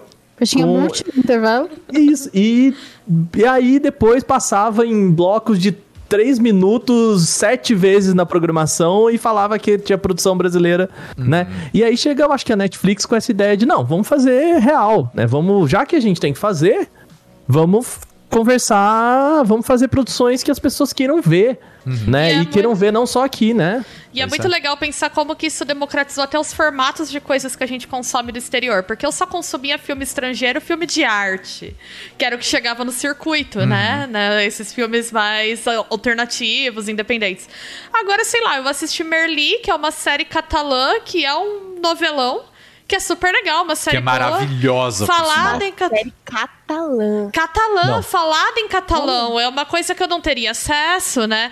E assim, é televisão cotidiana, não, não ia chegar no, no Cine Belas Artes pra eu assistir. É. Né? E Você eu tinha, acho. você tinha que estar com perna longa de batom, com, né? É. Não, eu assisti uma série catalã aqui, não sei o que lá, e hoje em dia a gente... Pra tá ir de, de boina aqui, E, é- no, e é engraçado Cine Belas ainda. Artes, sabe? Ainda mais isso, né? Você fala, não, vê uma série catalã que conta a história de um professor de filosofia. Em relação aos alunos, você pensa assim, puta filme chato, né? Aí você série começa a assistir, cara, é maravilhoso, sabe? São os filmes que eu vejo na mostra. Eu falo, hum, É, e é isso. Netflix você via, entendeu? E eu adorei essa experiência de ver uma série de TV catalã, que eu jamais teria acesso, né? Eu vi, É. sei lá, o diretor Nuca, a gente falou aqui que é japonesa. Né? Midnight Dinner, que eu adoro. Nossa, me que é japonesa também. My Dinner. É muito legal. Então, eu- e eu acho muito legal, por exemplo, La Casa de Papel, que foi um fenômeno internacional, é uma série, ela é espanhola, né? Então. Não é estadunidense, virou um fenômeno de cultura pop, de você chegar nos eventos e a galera tá fazendo cosplay de La Casa de Papel, né? Pois é. Então, assim, não é aqui pra dizer que grande empresa vai mudar, democratizar o mundo, mas é inegável que a gente teve uma democratização de acesso a conteúdo audiovisual, é, conteúdo audiovisual cotidiano, né? Que, que não, que não tem esse, essa coisa do status quo do filme de arte, enfim. E isso tá circulando e eu acho isso muito positivo, né? Acho que Elite também. Elite é uma série que ela é mex- mexicana. É, ela é mexicana. Ela é mexicana, É, é um baita uhum. sucesso adolescente também. Então, eu acho isso muito legal. Ah, a gente tem vários cases ali. Você pega Dark, que é uma, é uma ficção científica alemã, né? que mais? Completamente maluca. Pois Gente, é. The Crown Rain, que eu é gosto. muito. americana. Qual? Desculpa, The Letícia. Crown Chama Rain, que é dinamarquesa, eu acho. que é, tipo, é isso, é. Muito legal. Não conheço. Não conhecia. Muito legal, recomendo. conheço. É, a gente O vê coisa- com uma doença dinamarquesa. Olha, não- nem sabia. Tô, tô- tô sabendo agora. Então, assim, eu acho isso muito legal. Você vê produções que você não teria acesso, né? É, eu acho legal que a Netflix fez por um tempo que foi assim, pegar coisas que estavam ali à, à beira do cancelamento ou já canceladas, resgatar e aí transformar num, num puta de sucesso. Tipo, o, o Arrested Development foi isso com a quarta temporada, que, tipo, ninguém sabia se até um dia. O Black Mirror foi isso. Eles pegaram. E aí, um belo dia, tá todo mundo falando sobre Black Mirror. Tipo, virou o grande nome da, da ficção científica por muito tempo, sabe? Ou pelo menos por um período ali. Então, The assim, Good também não Place, pode verdade. Pois é, também. É, e a Netflix, ela ainda assim, de novo voltando àquela ideia de que a Netflix é uma empresa de tecnologia, até Sim. hoje, o que, que os caras estão experimentando é como que a gente consegue colocar essa, esse negócio na mão de mais gente, né? Então, assim, ah, e o plano gratuito que eles estão, que, começou a, a aparecer aí agora, que é, eles vão testar, se não me engano, é num, num país. Você lembra, Ju? Acho que é no Senegal, Acho que alguma coisa assim. Nigéria. Nigéria. Não entendi, me explica melhor É. esse rolê. É assim, não é um, é, um, é um plano gratuito que você tem acesso a uma cer- certa biblioteca, uma certa qualidade e você não pode baixar nada. E a ideia deles é o pessoal você assistir, né? Ter o gostinho do que é Netflix. E aí depois, pra você expandir esse catálogo, você precisa assinar. Tipo né? Crunchyroll, que é gratuito, você Tipo Crunchyroll. É um, é um catálogo limitado que você tem. Isso. Eles colocam uma quantidade X de produções, você pode ver de graça, mas você tem que ver online. E é também Tá. uma conta por pessoa e tudo mais. E aí, se você Isso. quiser ter acesso a mais, você precisa pagar um plano. Essencialmente É. isso. Vocês sabem se vai ter no meio disso propaganda, como é o caso, por exemplo, da Crunchyroll? Não. Não vai- não de não, não. propaganda. Nossa, livre de Não, propaganda não ainda? sobre propaganda, não. Ok. E assim, e é teste, assim, a gente vê, por exemplo, na Índia eles testam muito, e a gente é muito parecido com, com o consumo indiano, né? E por isso que isso é tão sempre muito importante pra gente aqui no Brasil também. É o plano mais básico. Então, é que os caras falaram, beleza, todo mundo assiste esse negócio, todo mundo não, vai, né? Muita gente. Mas assim, uma grande parcela do nosso, nosso público assiste em trânsito, indo pro trabalho, que nem a Bia falou no metrôzão ali, não sei o que lá. Então por que, que a gente não oferece um plano mais barato, que a pessoa vai baixar isso em HD, é uma conta só, e que ela consegue usar isso, sei lá, e baixar, sabe? Feito pra essa pessoa, né? E eles estão testando muito dessas, dessas coisas. É, é diferente quando a gente pega, por exemplo, o lançamento de uma HBO Max aqui, que assim, cara, puta, olha, parabéns, teu conteúdo é incrível, mas não dá pra usar esse aplicativo. e é. você vê que, tipo, falta o quê? Exato. Falta tecnologia, né? E Falta. não foi só a Max, não, né? Isso antes, né? A gente tinha o HBO Go, por exemplo, que era a mesma coisa. É a mesma coisa. Então, sabe? Já, e já faz Ah, tempo gente, que os caras estão nessa e até agora nada, saca? O próprio aplicativo da Globoplay, eu acho que ele Nossa, só é popular terrível. porque é Globo, porque ele é Na verdade, o da horrível. Globoplay, eu sei o porquê que ela é popular, tá? Ela é popular porque ela funciona muito bem no celular. E é onde a maioria das pessoas assistem as produções da, da Globo. O estão lá. vivo deles funciona muito bem, que é o que a galera Exato. usa Ao muito vivo, é. também. Pois O é, problema é, entendeu? que você vai abrir ali, trava, a cada cinco minutos tá travando. É, então, É, e você pega uma outra empresa de tecnologia que faz isso muito bem, que é a Apple. Né? O Uhum. aplicativo o visual da Apple é. Ele é muito bonitinho. Ele, assim, ele talvez em termos de design. É Produção a produção a cada seis meses. É, é, é pequeno, tem pouca coisa, né? 60 milhões de produtos da Apple ali pra você ver. É, É. mas ainda e, assim, e né? assim, mas o acho que sim, ele funciona, ele é rápido, Uhum. ele tem tudo ali certinho e tal. Por quê? Porque a Apple é uma empresa de tecnologia, né? Ela bom, ela criou isso até antes da Netflix, né? Com iTunes e tudo mais e tal. Então, é- mas é, é legal a gente ver como a Netflix ainda tá é, é, trabalhando assim, porque ela sabe que se ela for brigar só com conteúdo, ela vai perder Sim. né? Porque a gente tá falando de. A gente tá falando de HBO, a gente tá falando de Disney entrando na brincadeira, tá falando de CNBC, essa galera gigante que, se quiser, fala, obrigado, Netflix. É, agora senta ali. E, e que é um agora deixa, deixa os grandes da indústria também, né? brincarem.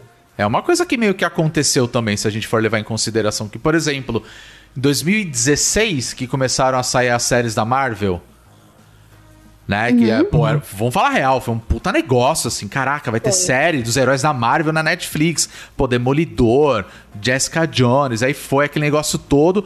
Eles estavam prevendo o, o Moon Knight, né, que é o Cavaleiro da Lua também, a sair. Va- falavam disso há muito tempo, aí um belo dia a Era Disney uma virou... plataforma de divulgação pra Disney, né? Exato. E aí um belo dia a Disney falou: show de bola, mas agora a gente vai fazer o nosso. E eu nem eu não sei ainda como é que tá essa situação, mas assim, falaram que iam tirar, né, do catálogo. Não ia ter mais, ia ficar lá na Disney Plus. Se você quiser ver Não. as séries, ma- mas eu acho que isso não rolou. É, não, porque não. foi uma coprodução também, né, com a, É. com a Netflix, aí ele vai manter lá. Mas assim, tudo que eles já tinham planejado não vai ser mais Netflix.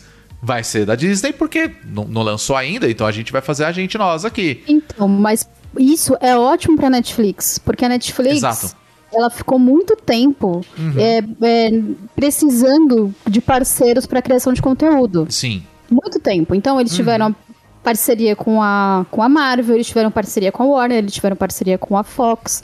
Então, assim, era sempre produções que precisava de outra pessoa pra produzir Sim. talvez exibir em outro lugar, ou então exibir com exclusividade, porque eles não estavam produzindo necessariamente. Eles não estavam produzindo sozinhos, eles precisavam também de propriedade intelectual. Claro. histórias para aquilo. Sim, mas eu, É. eu digo no sentido de que, poxa, teve muita coisa ali que, assim, virou meio que um. Muito entre aspas, tá? Um, meio que um laboratório ali de tipo, vamos ver se vai vingar. E, pô, teve muita coisa que deu certo. Né? Isso é um Sim. fato, né? E, e aí, partindo assim, meio que já pra. Antes da gente começar a falar das produções que a gente gosta e tudo mais, é, o que, que vocês acham que pode vir no futuro aí da, da Netflix? O que vocês preveem aí, baseado até no que a gente já tem no mercado hoje em dia?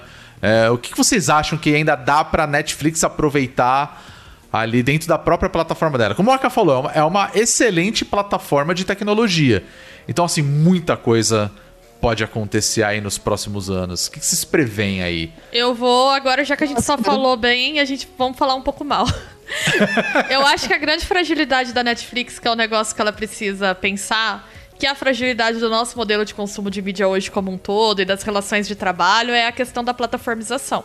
A Netflix tem criou uma lógica, por exemplo, de usar algoritmos e leituras do que de preferências do público para criar conteúdo. Do Stranger Things é isso. É, Que pode ser muito bem sucedida, né? A priprimeira temporada. SEO da série, né, Bia? Sim, total. Que pode ser muito bem sucedida. A primeira temporada de Stranger Things deu muito certo, mas a gente vê uma queda de qualidade, né? Conforme a série foi se desenrolando também. E muitos produtos que estrearam e acabaram sendo cancelados e, enfim, suscitaram reações diversas do público e tal. Então eu acho que agora ela tá num momento em que ela tá nessa questão, ok, somos uma empresa de tecnologia, mas também somos uma empresa de mídia, né? De pensar como que essa plataformização, essa lógica algorítmica, essas estratégias, né, que, que essas plataformas têm de ocupação mesmo do- dos espaços de consumo de mídia vão funcionar. Porque agora que tem um monte e que isso tá virando meio que o padrão, né, do mercado de audiovisual hoje, é, as fragilidades talvez fiquem mais evidentes. Por exemplo, essa coisa do conteúdo ser descartado muito rápido. Né? Então, quantas séries ela vai começar, quantas séries ela vai descartar? Eu vejo, por exemplo, uma certa crise, né? Não acho que isso é global, enfim, nem que acho que chega a impactar a empresa hoje. Mas a gente já começa a perceber no, no boca a boca uma certa crise de confiança da Netflix, no sentido das pessoas falarem: ah, mas tem muita tempo- porcaria na Netflix. Que é justamente essas coisas que vão surgindo, que eles vão testando e vão jogando fora. Por outro lado, você tem a Apple TV, que tem pouquíssima coisa, mas é tudo muito bom. Né? E, Ninguém enfim. vê, porque você não, das pessoas, a maioria das pessoas não tem Apple também. Não, e aí é não. outro problema. Exato. E é outro problema, tá no outro oposto, E né? A galera que tem um monte de gente que vê, por exemplo, o Ted Laço, que a galera baixou a série. O retorno pra, pra Apple é zero. É zero. Exato. Que eu também acho que não é sustentável, né? Porque é isso, eles têm séries cari... Eu fico imaginando o preço de The Morning Show, gente, com aquele elenco. Ah, é verdade. Deve ser uma série, assim, milionária, né? Eu nem pesquisei, mas eu... é incrível. É. uma série muito boa, mas assim, não sei se é sustentável também pra uma plataforma de streaming produzir nesse ritmo, né? Ser tão elitizado assim.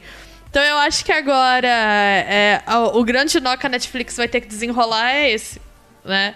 Embora ela seja É. muito bem sucedida nessa questão de, de democratização, de, de trazer os produtores médios, de dar outros modelos de consumo, de mudar a forma que a gente consome, ela pode ficar refém da própria estratégia de plataformização dela no momento que todo mundo começar a fazer igual e ela não tiver um diferencial muito claro para lidar com isso. A Netflix, ela começou a passar agora por um processo de...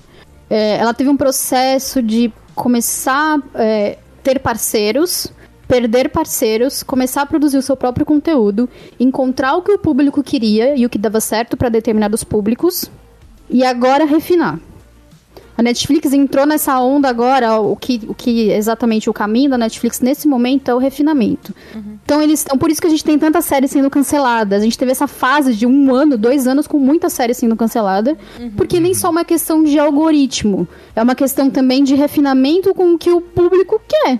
É. Porque no fim, o algoritmo é o que o público está vendo e não está vendo.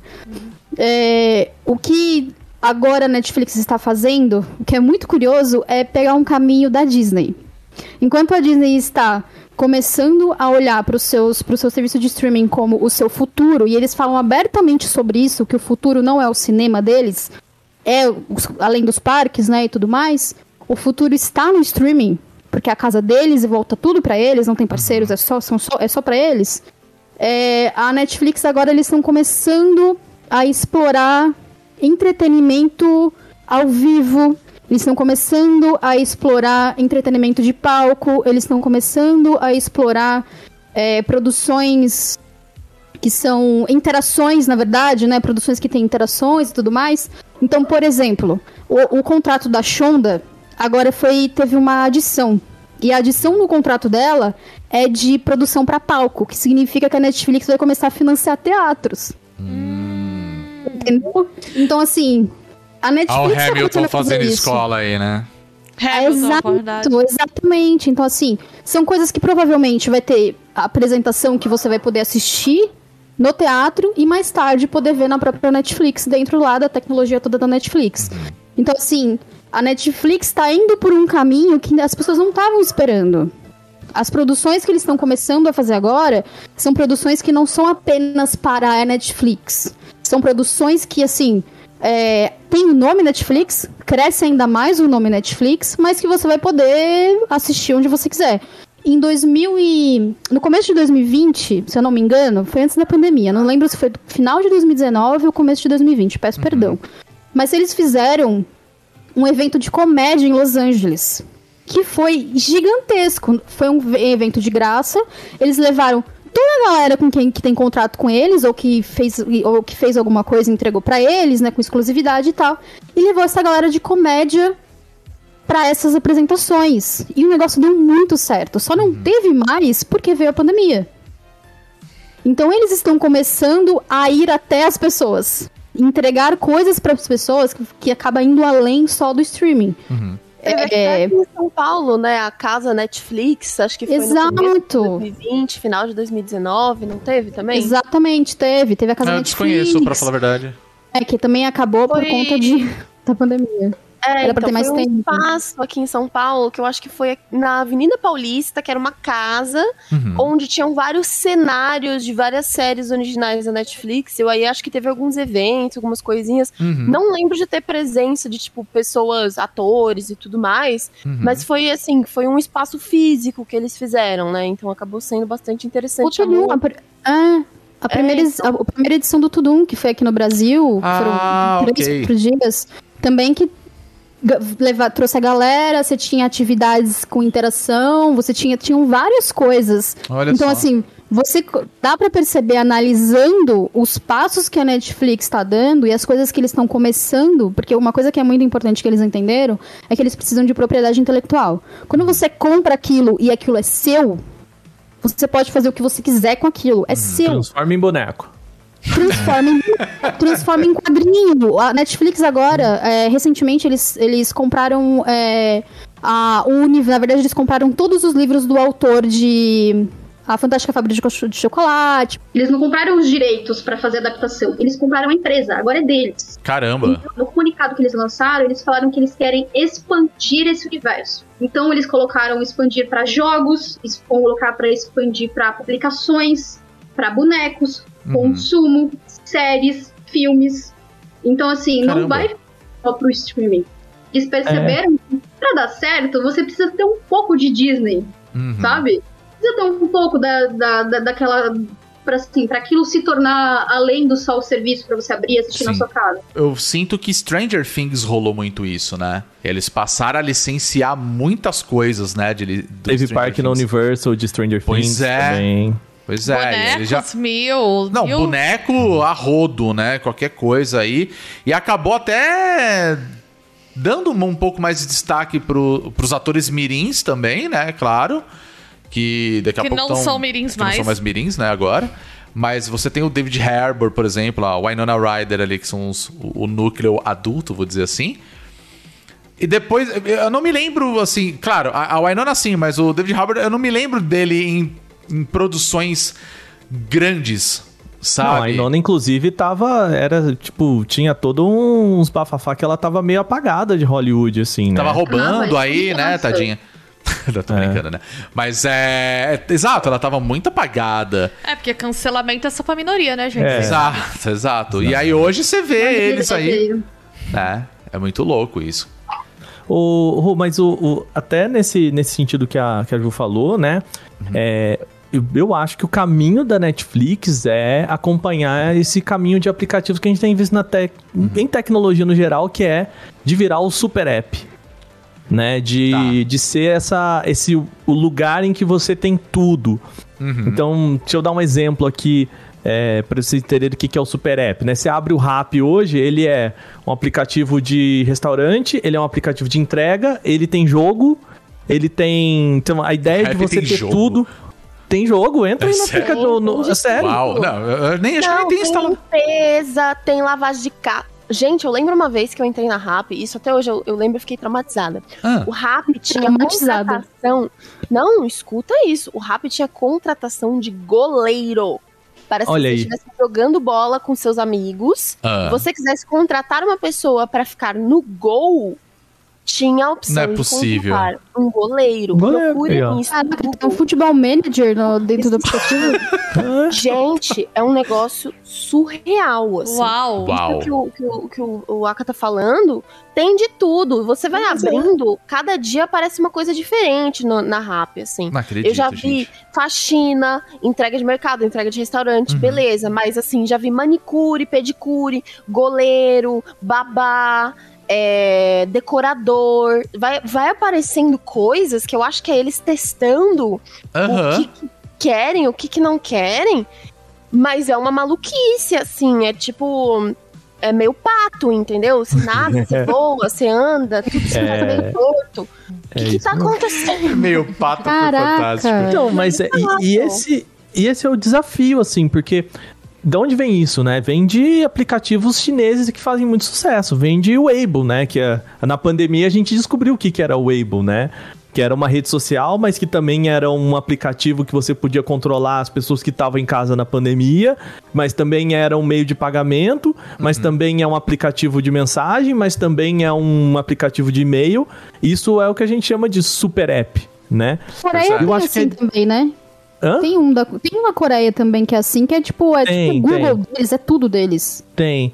É, a a ideia, eu tem acho que- uma outra relação, né, com o consumo de aplicativos que é bem diferente da nossa, assim. Sim, e a ideia deles é também ser essa pessoa. Então, assim, o que, que eu vejo da Netflix, que a, a, a Ju falou, é de transformar o aplicativo nesse super app. Então, assim, ah, você quer ir no cinema, por que, que você não compra ingresso pelo Netflix? Se você quer ir num teatro, por que, que você não compra o ingresso pela Netflix? Ah, você quer. Você gostou de Stranger Things e quer comprar o bonequinho do. Do David Harbour, por que, que você não compra pelo aplicativo da Netflix? Então, a gente tá falando agora, assim, obviamente, os passos iniciais. Então, eles estão falando muito agora de inserir jogo, né? De ser também uma plataforma de games. E assim, o- lá na frente, o que eles querem é isso. Cara, não sai daqui, a gente quer ser uma Amazon. Né? Todo mundo quer ser uma Amazon, né? É, e eu fico pensando, Não. né, que é isso, que o Aka tá, tem, tem inclusive trabalhando no canal Tech e tal, e ele tá, tá mais próximo. Você pega, olha só a Magalu que virou, né? A Magalu virou um conglomerado não só, né, de questão de vendas e tal, mas de mídia e de tecnologia, né? A, Netflix tem potencial para, inclusive, futuramente comprar marcas e, enfim, né, virar um conglomerado nesse sentido. E nem tem a ver tanto com controle, do tipo, não é que haja um controle da Netflix sobre outras companhias, mas tem a ver justamente com essa integração para estar em todas as instâncias de experiências de entretenimento também. Então, sei lá. Eu acho que se ela- é uma estratégia interessante para ela se diferenciar de plataformas que só fazem mídia, como por exemplo a Disney. Duvido, difícil que a Disney vá se expandir na mesma lógica de expansão, por exemplo, de uma Magalu, de uma empresa de tecnologia. Né? A Disney não vai querer ficar esticando os bracinhos dela tanto para fora da questão de conteúdo, que é onde ela já é muito forte. Mas a Netflix tem meio que liberdade para fazer qualquer coisa, porque ela não é uma, uma empresa exclusivamente de mídia, né? Sim. Ela é uma empresa, que nem eu volto, ela é uma empresa de tecnologia, né? Sim. Sim. E às vezes eu acho que a gente esquece um pouco disso, sabe? De. Ela nasceu. o- A primeira parte dela é tecnologia pra trabalhar com conteúdo, né? E, bom, ela sabe isso melhor que, que uma galera aí, entendeu? É por isso que eles falam que eles são uma empresa de tecnologia e um estúdio. Uhum. O Entendeu? E tem um E. No estúdio. É, o Ele, estúdio. você tem um pé em cada lugar e isso não vai mudar. É, eu acho que sim. se eles forem espertos, eles não mudam. Porque eles vão fazer o quê? Bater de frente com a Disney? É, Então, assim. Então, né? Não, e quando a Disney tenta sair desse quadrado dela, né? Eu acho que o livro novo do, do Jason Schreier tem um capítulo especial dedicado à Disney e como a Disney cagou a cabeça de uma galera pra tentar lançar o Mickey, os jogos do Mickey e, cara, não deu certo. Por quê? É. Porque é isso, é cabeça de, de quem faz parque de diversão e, e filme querendo e é isso, você precisa, tá, ok, a gente quer expandir tecnologias, a gente precisa dar liberdade pra essa galera trabalhar, né? A Disney, ela, ela tem um departamento de desenvolvimento de tecnologias que é 100% pra eles. Sim. Isso Pra é. produção de coisas. Eles são fantásticos, assim. A- a- a- é absurdo a quantidade de tecnologias que eles têm e que mais tarde eles acabam é, alugando para outros estúdios. Outros estúdios vão lá, fazem produções, enfim. Ou então eles compram a produção pronta, como eles fizeram com o caso da Lucasfilmes, né? Que comprou tudo pronto, tá tudo nosso, vai tudo no pacote e tal. Sim. Então, assim, mas a tecnologia é usada para melhorar as coisas deles. É. Ponto final. Não, Não é, é pra, pro público de outra forma, é pra eles. É por isso que eu tava falando, né, até comparei com a, com a Magalu e tal, não é uma empresa expansionista Exato. Ela é expansionista no sentido de domínio de mercado, mas É. ela não tá interessada em ter essa rede que acessa várias plataformas Uhum. e que age mais como um integrador do que como um controlador, né, de- dessas É, questões. a, assim. Disney, é, a Disney não quer que você tenha a Disney na mão. Eles querem que você saia de casa, pegue um avião, vá até um parque da Disney e curta tudo no parque da Disney, volte pra sua casa e sonhe com aquilo de novo e volte. É isso que eles querem. É, é muito isso. É o, é o licenciamento da- do entretenimento próprio. Sei lá, é doideira Exato. isso, né? Eu acho que a- nesse sentido a Netflix ela faz um trabalho muito bom. Porque eu acho que ela, hoje principalmente, eu acho que ela dá espaço pra muitas coisas. Assim, por exemplo, é, produção nacional. A gente tem, por exemplo, Sintonia, que os caras pegaram o trabalho que todo mundo já conhece do Condzilla e falou: vamos botar esse cara pra fazer uma série. Saca? Puxou um público que já conhece o trampo do cara pra falar: vamos ver como que vai ser uma série baseado muito, assim, claro, no, no trabalho do, do, do Condzilla mesmo, né? De você pegar o- o- os clipes de, de musicais que vem da quebrada, vamos criar uma história baseado nisso e vamos fazer isso, sabe? A gente tem aí, acho que é da Netflix, eu tô com medo de falar besteira, mas a gente teve o é, aquele documentário do Emicida, é tá na Netflix? Tá, o amarelo Netflix. tá. É da É. Netflix, sabe? Então é. você tá pegando Foi o documentário, é. isso, então, assim, você consegue assistir dentro da plataforma. Ao mesmo tempo, a gente estava falando a- a- até há pouco de produções internacionais que, assim, quando que você ia ver isso? Sabe? Dorama. Tipo, Quando que você Dorama. os doramas? Exato, Dorama, por exemplo. E, e- e tem produções, por exemplo, a gente viu um, um- um filme que é uma ficção científica legal pra caramba, que é coreana. E assim, quando que você ia ver isso? Porque assim, você pensa, cara, isso aqui foi feito pra um mercado é, coreano. E só é vai baseado tá lá. numa webtoon, que é uma coisa super Exato, coreana. baseado numa webtoon, que é uma coisa que tá crescendo cada vez mais né, no, no mundo em geral. Sabe? Então eu acho isso muito legal, essa democratização de conteúdo, assim, seja uma série, seja um filme, sabe? Eu acho que no futuro, ah, o que eu acho que a, a Netflix poderia expandir é trazer as coisas ao vivo. É, sabe? De você comentou. ter canais ao vivo pra que Ah, você tá, possa outro- assistir dentro da Netflix. Sabe? Uma coisa mais ou menos que a Globo faz com o Globoplay. Botou futebol, já era. Isso seria bem legal. E, e pensando agora, Uhum. até talvez uma coisa meio vibes watch party, assim, sabe? Porque É. eu sinto um pouco que a Netflix tirou da gente esse senso de comunidade de que tá todo mundo vendo a mesma coisa ao mesmo tempo, sabe? Uhum. Sim. Quando, tipo, tá passando alguma coisa ao vivo, tipo Big Brother. Todo É. mundo sempre comenta no Twitter. Uhum. Agora com Netflix a gente não tem muito isso. A gente tem todo mundo meio que comentando, ai, saiu. Uhum. E depois uns comentários soltos, sem dar spoiler, assim, nossa, aquele momento naquela série, uau, me quebrou. Mas não tem esse senso, assim, sabe? Acho que seria legal também trazer esse tipo de coisa. Nossa, com certeza. Com É que a certeza. Netflix ela usa o senso de comunidade com ela mesma, né? É. Você faz parte da comunidade Netflix. É isso. É. Você participa do nosso. Pois é. Do nosso. É é. meio louco, é. Uma realmente. coisa que eu acho que vai começar a acontecer, mas que eu não sei se é necessariamente uma coisa legal, é que eu acho que a gente vai começar a ver algumas propagandas que elas já existem dentro das séries, né? Tipo, sei lá, você tá lá e tem uma lata de Coca-Cola. Aí é uma propaganda de Coca-Cola, mas isso com o algoritmo sendo aplicado a essas cenas pra diferenciar isso pra cada pessoa que tá consumindo. Então, tipo assim, você Caraca. é mais propenso a comprar uma, uma, uma Coca-Cola, vai aparecer uma Coca-Cola. Você é mais propenso a comprar um Guaraná, vai ser um Guaraná. Se é mais propenso a uma água, vai ser uma água. E a tela vai se ajustando o conteúdo para essas propagandas dentro do conteúdo também estarem adaptadas a você. Caraca, Eu achei que você tava falando, tipo, é, é, novela dos anos 90, que no fundo apareceu Itaú, sabe? Mas é uma coisa meio É tipo isso. É Coisa tipo isso. natural, Aquela né? Ai, mãe, o que, que eu faço? Minha boca está tão seca. Não, filha, tome aqui o batom Nivea. Use agora para você beijar o Carlinho. Ai, obrigado, mamãe. é, é tipo isso, mas sabe, quando- sabe quando é mais sutil? A Netflix já Sim. faz isso na série. É. Mas, cara, a pessoa tá, tipo, vai usar um notebook, ela abre e o notebook é da Dell. Uhum. Entendeu? Você vê ali escrito, sabe? Sim. É, É, acho que a gente. Da Apple não vai ser. Exato, Mas é isso que eu ia falar. Você pega as produções da, da Apple Plus, todo mundo lá usa a Apple. Aí você fala, é, tá óbvio, né? Tipo, Eu lembro. né? 60, você vê 60 milhões de coisas da Apple em um episódio. Um episódio, velho. exato. Ah, as séries da Marvel eram patrocinadas pela Samsung. Se você pega o primeiro episódio Ah, de Jessica é Jones, verdade. eles usam o S8 o tempo inteiro, porque ele é meio arroxeado ainda por cima e a Puta, tem- pode crer, né? Então, Nossa, eu não tinha isso. pensado nisso. Nas séries da Apple, as pessoas têm até aquela, aquela caixa pra TV da Apple, sabe? Esqueci o nome. Chama. Que é o Apple TV, TV, né? é É, pra o TV Apple Box, TV é. em si, né? Tipo, É, exato. Exato. Ninguém tem isso. Mas pode crer. ninguém tem isso.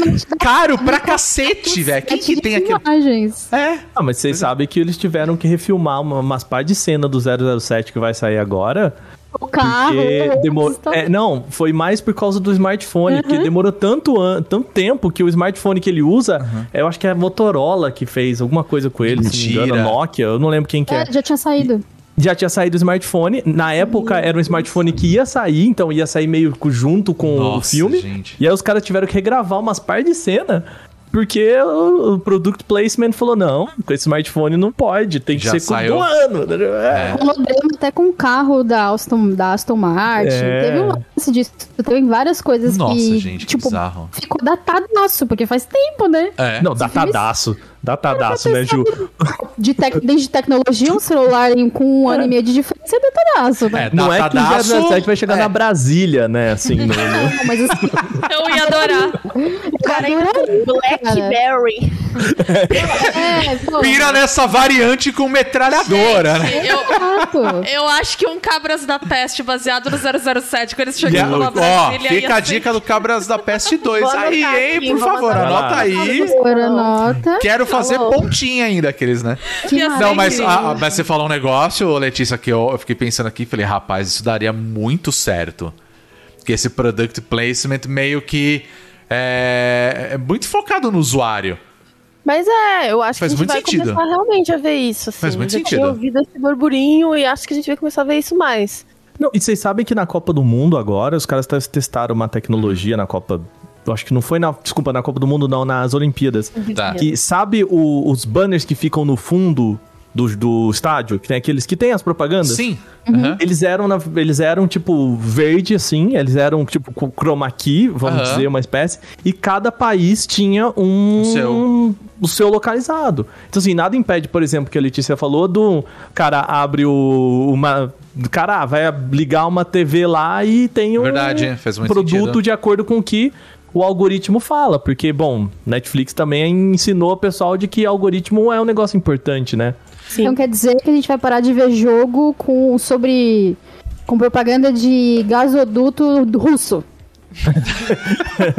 A gente vai ver com. A gente vai ver produto do Wish. Ele abre e tem a calça do Nicolas Cage. assim. Caraca, já pensou? Em vez de Coca-Cola vai ter Guaraná Jesus. Nossa, lindo! Mano. Na Copa do Mundo ali, Brasil e Itália.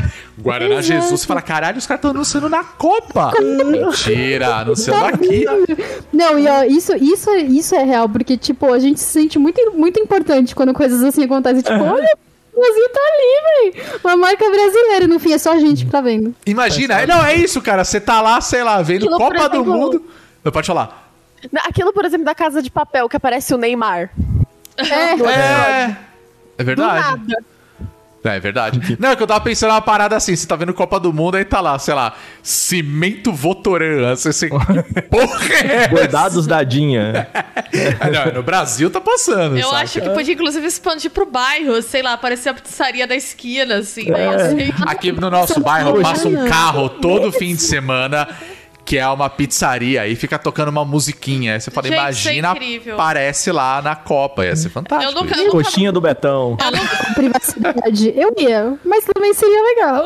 É É. incrível que eu nunca mais tinha ouvido um carro de som, né? E aí agora aqui no bairro passa um carro de som que é da Manos Pizzaria. É. E aí toda E hora. fica toda hora. Imagina isso no, na, na Netflix, cara. Geolocalizado. O cara mandando uma Rodrigo. pizza. Ia lá. Não, Rodrigo, É. você imagina, o, o cara tá lá, lá Casa de Papel, o pessoal, vocês estão ouvindo esse barulho? E aí começa assim... "Pu, 30 ovos, 10 reais. 30 ovos, 10 reais. Olha aí, olha aí, freguesia. Olha aí, freguesia. Aquela gaitinha do sorveteiro, sabe? Olha o cara lá, ó, o biju. Ultra né? gato. É, ó, o biju. Nossa, a música era Ultra. Yakult que Fantástico. passava, eu nunca vi passando aquele do, que a galera passava na rua vendendo. Pode crer, né? Do Yakult Nossa, eu eu não lembro, amar, mas eu, eu, eu lembro muito do Ice Gurt. Porque tinha a moça que vendia Ice Gurt na porta da minha Sumiu Sigurd. né? Eu nunca vi isso existindo porque eu morava no meio do mato. Ninguém ia até lá tentar comprar. eu achava que era lenda urbana, real. Mas eu Não, sou a existe. favor disso daí na Netflix. Aí, Netflix, fica a dica aí, paga Tamo nós. aí, tamo aí, fica aí. E tá aí, excelente dica. Vamos falar das produções Netflix, né? Rapidinho aí, da- das coisas que... Pô, vamos falar a verdade, vai. Nesses últimos 10 anos a gente assistiu coisa pra caramba. Coisas da Netflix, inclusive. E, e a gente vai continuar assistindo, né? Vou começar com as convidadas. Letícia. Fala pra gente, uma produção Netflix pode ser filme, série, né? Coisas que você assistiu assim que você recomenda pra caramba. E a gente vai conversando aqui, mas você vai ser o, o estopim aí. Fala uma coisa que Meu. você gostou muito e recomenda. Meu favorito de todos os tempos, que é a minha série favorita também, é o The Good Place. Porque não era da Netflix, virou da Netflix, aí eles fizeram mais três temporadas. E eu sou completamente apaixonada, assim. É uma série que esquenta meu coração de um jeito absurdo. Então, gosto muito, muito, muito, muito mesmo. E mais outra, se eu puder falar duas. Não, a gente vai falar várias, vai, vamos falando aqui, a gente vai Eu fazendo gosto um... muito também do Love That Robots. Ah, é sabe? muito Teve bom, até né? recentemente mais uma temporada. Adoro. Muito legal, muito louco, um conceito muito doido, várias loucuras e coisas muito legais. Então, acho que essas duas, assim, são o que eu lembro agora. Uma minha favorita e uma muito interessante. Boa. É, o, o Love, Death and Robots é uma, é uma série de curtas, né? Vamos falar assim, feito por vários estúdios, né? que- Com vários ficções- autores também. É, com vários autores também. E aí cada um, né, é uma história diferente, não tem uma ligação com a Vários outra. autores, vários estilos, várias ideias, vários roteiros, nada a ver com nada. Mas é, Uhum. É muito incrível. legal. Eu não assisti o The Good Place até hoje. Eu, eu, eu vou te contar que me falaram pra caramba e eu. É, é aquela série que fala assim: não, ó, assiste a primeira temporada. É. Né? Todo mundo falava pra mim. E aí, eu, a Fernanda aqui em casa, minha querida esposa, pra quem não a conhece, né? Beijo, Fernando. Ela. "Ah, Isso, tô, tô, tô, vou ter que assistir Good Place. Aí eu fui assistir com ela e não me pegou. Não pegou. Mas, mas do que se trata? Conta, conta pra gente, Letícia. Do que se trata The Good Place? Cara, The Good Place é a história de um grupo de pessoas que vai parar no céu. Hum. E aí elas estão lá e acontecem várias coisas. E eu não acho que é legal falar mais do que isso, porque tem É, é. muitos plot twistzinhos que são o que te pega na série. Entendi. E, cara, é uma série de uma comédia, assim, uma comédia leve, fofa, esquenta o coração ao mesmo tempo, discute vários temas legais, é, tem várias questões de filosofia no meio Olha. meio. Então, tipo, é muito bacana, assim, ó. Nossa, é, e, e é super curtinho, acho que cada episódio tem, tipo, 25 minutos. Olha. então, tipo, é, é super tranquilo de assistir, assim, e... Ah, eu acho que vale super a pena ver, assim, acho que é uma daquelas séries que acho que vale dar uma insistida. Eu não sou esse tipo de pessoa que fala, não, mas na sexta temporada fica incrível, sabe? Mas eu acho que, tipo, pelo menos a primeira temporada vale a pena ver pra É. pegar ali a, o cliffhanger final da primeira pra Então, segunda. é aí que falaram assim: vai até ali, entendeu? Se pegar ali, pegou. Você foi e não voltou mais, foi isso. É, o vaca não voltou Pô, mais. né? Pois de é, fazer porra. ir até e depois além. Ele foi até onde pediram pra ele ir. É, a Letícia Pois já é. tá falando, você tem que ver o quinto episódio da sexta temporada. Ai, se não, te tô brincando. Pegou, não te pegou, e eu respeito. Eu acho Não, tá- que é tipo, as justo. coisas elas têm que te pegar. Se não te pega, larga a não, mão mesmo, vai ver o Exato. que tu gosta. Sim. Mas eu acho que ela tem ali um, um potencial muito grande. Eu acho que uma pessoa parecida comigo gostaria muito. Assim, se eu tivesse vários clones, todos eles iam querer assistir também. Falando em tecnologia, né? É, então, pois é. Exato. Vou passar a bola pra, pra Júlia, então, Ju. O meu filme favorito original da Netflix é Roma. Ai, é lindo, Ah, mas é- eu amo. Eu amo Roma, eu amo Roma e eu amo o fato, amo e odeio É. o fato desse filme quase não ter existido se não fosse a Netflix, porque Pois ninguém é, né? queria dar 30 milhões na mão desse homem pra ele fazer esse filme. E, é- e é louco pensar também, porque a gente acabou nem de comentando Deus. muito, né, na- sobre isso durante o, o nosso papo, mas assim, a, a Netflix, a partir do momento que ela começou a fazer filmes, né, tipo, o primeiro dele foi o Beasts of No Nation, né, que eu, eu não assisti até hoje, confesso. Tem, tem antes disso, mas assim, Ah, o tem primeiro que foi. Tem, tem. Tem antes disso, mas na verdade o primeiro que foi. Que as pessoas falaram, nossa, este filme Ah, é da. Netflix. Entendeu? Ah, Esse foi, foi o primeiro. E, e é meio louco, porque você pensa assim, a partir do momento que tá ali, rolou uma treta que a gente já falou isso em outros episódios também, né? Aqui, até você participou, daquela questão de, ah, mas esse é um filme que não foi feito para o cinema. Mas aí foi pro cinema, e aí Roma vem, três Oscar ali, ó. Trá, não tá nem aí. E, e foram três prêmios legais, né? Tipo, E É, Merecidos, sim, merecidos. e merecidos. E merecia ganhar melhor filme, vamos combinar, merecia, mas. eu nem lembro qual foi o filme que ganhou na discussão. época. Não precisa lembrar, vamos fingir que ele não existe. Tá bom. Mas. O, é Green Book. Mas, Ah, é verdade. Ah, nossa, nada a ver, né? Essa cara que a Bia fez agora, desculpa te lembrar disso. Nossa, é que foi um dos momentos de maior desgosto que eu tive no Nossa, Oscar. foi. Eu falei, vai ser tal. Aí, Green né? Book, eu, o quê? Sabe? Porque eu lembro que minutos antes eu amaldiçoei o Oscar, porque eu falei assim, se não ganhar Green Book, pra mim tá bom. e eis que... Ah, Pá. então a Bia puxou. Ah, Bia É puxou. brincadeira. Não, assim, o mais. O mais eu, eu amo Roma, eu acho que Roma é um filme lindíssimo, com uma história lindíssima. Ele é. Ele é completo, sabe? Não sobra coisas nele. Sim. Eu sempre falo isso, toda vez que eu falo de um filme que eu gosto, eu sempre digo que não sobra coisas nele, porque tem filmes que às vezes sobra uma ceninha ali que você fala, o que, que tá fazendo ali? Não caiu na edição e tal. É, e também não falta, assim, é uma história muito bonita. E falei de novo isso, né? Só pra deixar claro, é uma história muito bonita. E eu amo esse filme. Eu tive a oportunidade de assisti-lo no cinema, Olha porque eu fui convidada pela Netflix pra poder falar sobre o filme e tudo mais. E ele teve exibições no cinema aqui. Sim, sim. Foi até a primeira vez que a Netflix colocou, vamos colocar um filme no cinema pra galera ver. Eu lembro que foi uma coisa, porque Uhum. eles colocaram ingressos, um, um número específico de ingressos, e foi uma doideira pra galera achar e tudo mais. Uhum. É, mas ele também é lindo em casa, tá? Ele também é maravilhoso, não deixa de ser bonito só porque você tá vendo na sua casa, E- não. E Ele não é lindo no celular cinema. indo pro trabalho? Sim. É maravilhoso. Cada cena, assim, você olha no seu Tá celular e ótimo. você fala, nossa, que cena bonita, você quer aumentar, é lindo. Hum. É... E, e- e realmente, falando sobre fotografia, ele é bonito. É, eu acho que ele ganhou, inclusive, o Oscar de fotografia, não foi? É, o Quaron ganhou um Oscar de fotografia e é Fotografia. ótimo, porque ele que fez a fotografia, a primeira fotografia que ele fez na vida, e o homem ganhou o Oscar. Quer dizer, é iluminado, né? né? Só O rapaz é bom, né? É isso. é bom no que ele faz. Então, e esse é o meu filme favorito. Eu também amo irlandês, que eu Eu amo Scorsese, né? Então, assim, tem uma questão ali. Mas eu tenho uma paixão por Roma por esse, por, por esse motivo, assim. Porque o Scorsese, ele teria como fazer o filme dele. Claro que seria diferente e tudo mais, mas ele é o Scorsese. Então ele conseguiria investimento, como ele tem investimento agora pra fazer com a Apple, o filme que ele tá fazendo agora e tudo mais. Então, assim, tem gente pra pagar a grana que ele quer e ele consegue arrancar essa grana. É, agora um filme sobre uma babá mexicana É. não tem, entendeu? Então Pois eu fiquei estupidamente feliz com o fato desse filme existir do jeito que ele existe. E a minha série favorita é uma série que eu tô até hoje esperando a outra temporada, mas não é culpa da Netflix. É culpa do David Fincher. Hum. Eu amo Mind Hunter. Eu amo Mind Hunter! Mind Hunter.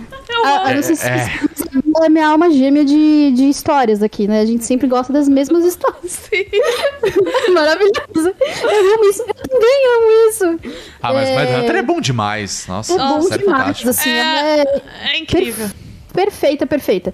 E Mind Hunter, é, ela conta uma história baseada, inspirada em, vamos dizer assim, na construção desse per- do, do perfil, na verdade, que o, que o FBI criou pra conseguir encontrar assassinos que são serial killers, tipo serial killer, assassino. Assassino geral, galera que não, não precisa ser necessariamente um serial killer, mas gente que pratica é, Morto. Mortes. Pode ser não necessariamente em, em escala, pode ser homem-bomba e tudo mais. É que perfil criou, eles começaram a criar a partir realmente de assassinos em série, né? E, e ela fala sobre essa construção, né, dessa, desse perfil, e como as pessoas viam isso como, cara, você não prende ninguém assim, você não prende alguém a- a- é, analisando assassinos que são, que são já, já estão presos e tudo mais. Especialmente porque tinha essa ideia de que assassinos, pessoas que cometiam esse tipo de crime, elas não eram. Elas não tinham problemas psicológicos, elas estavam possuídas pelo capeta, sabe? Era esse nível, assim, de, de discussão. Bem, bem, sabe? Bem coisa de, bem religiosa, né? E, enfim, eu amo essa série e ela não teve outra temporada por culpa do David Fincher, porque ele é um sacana. O que acontece? ele percebeu que fazer série dá muito trabalho. Fazer uma É. boa série dá muito trabalho. E a série foi dirigida e escrita por ele. E Pois ele é. queria fazer outras coisas. Por que será Entendeu? que deu trabalho? Por que será que dá trabalho fazer isso? É. O que aconteceu aqui, essa série perfeita que não tem nada fora do lugar? Nossa, deu trabalho, né? É E que o problema dele "Mas- fazer é o trabalho dele, né? Esse é o Exato, problema, né? O problema de trabalhar é o trabalho dele, né? Exato. E a, e a série, enfim, maravilhosa. E a Netflix falou assim: bom, tô pronta pra outra temporada, quando você quiser. E aí ele falou: ah, não sei se eu quero agora, não. Acho que eu vou dar um tempo. E deu tempo Quando- e não voltou mais. Filha da puta, velho. Quem nunca, né? Não, mas, eu- Netflix, não é você, sou eu. mas eu acho essa série tão incrível porque ela é uma série sobre. Eu, te... eu amo True Crime, mas eu tenho uma relação de amor e ódio com True Crime, que é. Às vezes a abordagem ao True Crime ela é meio irresponsável, ela glamoriza o né? crime. É muito doida. é. É, e essa série, eu acho ela muito boa porque ela mostra o policial se reconhecendo nos assassinos e percebendo o quanto de cultura, né? Do quanto da cultura estadunidense, da construção da masculinidade, que acaba gerando aqueles indivíduos que são desvios extremos de coisas que ele reconhece nele. E ela é muito assustadora por causa disso. E ela trabalha de, a forma que você começa junto com ele se identificar com serial killers, mas ela faz isso de uma forma tão interessante. Eu acho tão boa, tão inteligente, tão necessária, porque agora que True Crime virou uma coisa tão banalizada. E eu li o livro, e o livro trata disso, né? Em outro tom. Isso, é. Então, assim, eu acho ela incrível, mas David Fincher, inimigo do, do entretenimento, né? Jaiminho, quer evitar, demais. quer evitar a fadiga. É muito Total. ele quer evitar a fadiga. Ele falou, vou lá fazer uns filmes e depois eu volto. E não voltou. A Netflix até hoje em casa esperando o homem voltar e ele não voltou. A- amanhã ele fala assim: hum, acho que eu vou cigarro. comprar um helicóptero, mas estou sem dinheiro. Vou fazer a Exato. terceira temporada. Aí ele volta. era segunda, porque ele fez uma só, esse sacana. É, e a temporada verdade. é de um jeito que a temporada vai sendo construída é, a partir de uma. Você tem casos acontecendo, ele tá investigando algumas coisas e Uhum. tal, não quero dar grandes spoilers. Enquanto isso, ele também tá conversando com galera que já tá presa e os nomes que são conhecidos já. Sim, sim. Porque ele tá fazendo esse estudo e tudo mais, pra ele poder apresentar esse estudo pro FBI de uma forma decente. Olha, tem um estudo sobre isso, vamos fazer direito? Mais ou menos isso. E aí, enquanto isso, você também vai vendo um outro assassino, que também é muito famoso, é, começando a- ainda nesse período de. a parte do desejo de querer cometer um assassinato. E ele vai caindo nessa tentação, entre aspas. A gente usa a palavra tentação porque ela, é- ela acaba sendo bem religiosa, mas é- ela é, é do jeito que a série meio que trata isso. E no fim, quando você percebe que ele cometeu um crime, a série acaba. E você sabe que ele vai começar a pesquisar sobre esse cara depois. Só que cadê o depois que não veio? É. É terrível. Enfim. Onde está? É. Enfim, é, o papo é que aí a Netflix, só pra o que rolou depois, a Netflix falou, beleza, eu vou ficar aqui te esperando, volta quando você quiser. E ele acabou. E aí ele falou: não, libera o elenco que quando eu quiser eu volto. Liberaram o elenco dos contratos e o elenco falou: quando você quiser a gente volta. E aí a gente tá esperando a boa vontade desse homem. É, O bonito tá em quarentena, né? Ele não quer sair de casa. Entendeu? Basicamente é isso. Muito bem. Fazer um, uma, uma corrente pra mandar e-mail enchendo o saco, que nem aqueles fãs. Nossa, É. que ódio. Volte para a Netflix, David Finch. Bia, você, vai. Você- Tá, minha série Netflix preferida, que pra mim também é um dos melhores programas de TV dos últimos anos, é BoJack Horseman. eu Hum, ia acho falar BoJack também. Horseman maravilhosa. Eu acho que poucas coisas... Cara, Não, é incrível, é absurda, é absurda. De você assistir, você fala, nossa, não, não acredito que conseguiram tratar um tema tão complexo como depressão. Eu tenho medo dessa série. Ela é muito pesada. Mas ela é. tenha. Eu acho ela muito boa. Ela é muito boa, ela é Porque ela é muito bem pesada. humorada, né? Ela é um humor, claro, mas. É, né? ela é muito pesada, ela ao mesmo tempo é muito bonita. Eu acho que ela consegue não maquiar nada e te dar uma mensagem de esperança, assim, do tipo. Ok, as- essas pessoas são horríveis, elas fazem coisas horríveis, elas sabotam a própria vida, mas tem saídas, né? E eu acho muito. Não, a evolução de personagens dela com é uma coisa fenomenal. E você assiste e fala, tá, é uma animação que são humanos vivendo com animais. E é sobre um cara que é um cavalo, mas ele também é um ator de uma série que fez muito sucesso nos anos 90 e agora ele não faz mais sucesso. É uma loucura. Você fala, gente, como que isso funciona? E funciona. Eu lembro que eu enrolei pra assistir, que eu falei, gente, essa história é muito louca. E eu comecei a assistir, eu fiquei viciada. Eu acho que ela tem um fim muito bonito. Foi um fim apressado. Né? O criador Totalmente. já disse que É. teve que correr. Acho que dava pra ser melhor, mas mesmo assim o fim dela é muito bom. E amo. Tem outra animação da Netflix que eu amo também. Anunciaram uma quarta temporada hoje, que é a Gretsuko. Cara, eu adoro a Que eu Gretsuko. acho incrível. É um É anime bom.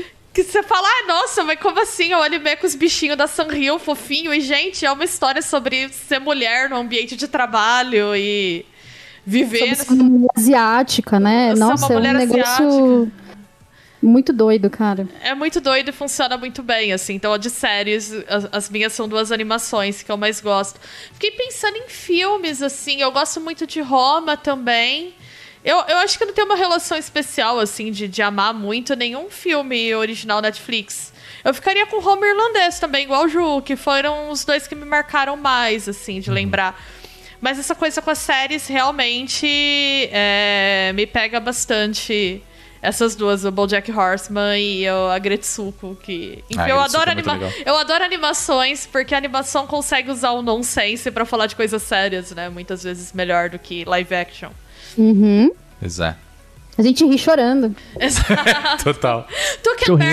Tukenbert foi- também era um- é uma que é muito boa, mas foi Ódio. cancelada. Eu Que nunca vou ódio. perder Netflix Nossa, por isso, era muito legal, verdade, eles cancelaram. nenhum, cara. Verdade. Muita sacanagem. Chorei horrores. Nossa senhora, me Não. deu um negócio no final que eu tava. Ai, por que Netflix? E ela é absurda de boa também, foi cancelada, não voltou, então Netflix foi errado isso, tá? Dessa vez a Ela culpa tá foi sua. no... eles, eles colocaram no Comedy, Comedy Central, não. Comedy. Sei lá, esqueci o nome. A, a série teve uma nova temporada. Eles com Ah. uma outra, uma outra emissora resgatou a Ah, série. é verdade, mas, pegou. Mas aqui ela não tá e não existe no Brasil, então. Esse é foda. Hum, droga. Seus pulos. Mas a, a primeira temporada acho que deve estar lá ainda e é muito boa. Ah. Reco- recomendo também. Muito bom. Senhor Waka, você. Vou ser sucinto. Eu, eu tenho um guilt pleasure na minha vida que se chama Sense8. É mesmo, É. cara? Eu tenho uma eu relação pra você. complexa com os- É, Aham, Eu- eu também. Eu digo, eu digo por, por isso que eu falo que é a melhor pior série que tem, entendeu? Tá, Porque. Porque, gente, Sense8 é ruim. É ruim. Assim, é uma lambança. Eu sei, não precisa vir falar pra mim. Eu sei. Mas eu gosto muito. Não, tá certíssimo. Se tivessem, tipo, todo mundo que ele falou que gostava da série falou isso pra ele, já tá bom, eu sei, eu sei que é Eu já ruim, não, mas, mas eu gosto. muito. Nossa, mas eu lembro quando rolou o, final lá que eles fizeram e tudo mais. Eu sei, gente, eu sei. Ela tem uns Mas, assim, diálogos ruins, né? Os personagens É. são bons e tal, mas. É, linhas de texto que são bem tristes. Então, eu acho que é uma série. O que, que eu acho foda de Sense8, né? É... Ela queria ser uma ficção do. né? Agora, das criadoras de Matrix, né? As irmãs Wachowski. E. Aí esse caralho, né? Pô. Né? Já tava aqui, pô, vai fazer um puta de um sci-fi aqui, um negócio né, mó louco aqui. E não é nada disso. O legal é que são bons personagens, né? E são os, os oito personagens que se interligam assim. E o que eu achei muito diferente nessa época é como eles. Ele sub, é, subjugava a expectativa que a gente tinha em relação aos personagens, né? Então o, o galã de filme de ação, ele é. tá lá o- no- na tela super o pistoleiro, não sei o que lá, fortão bombadinho. E ele é o cara.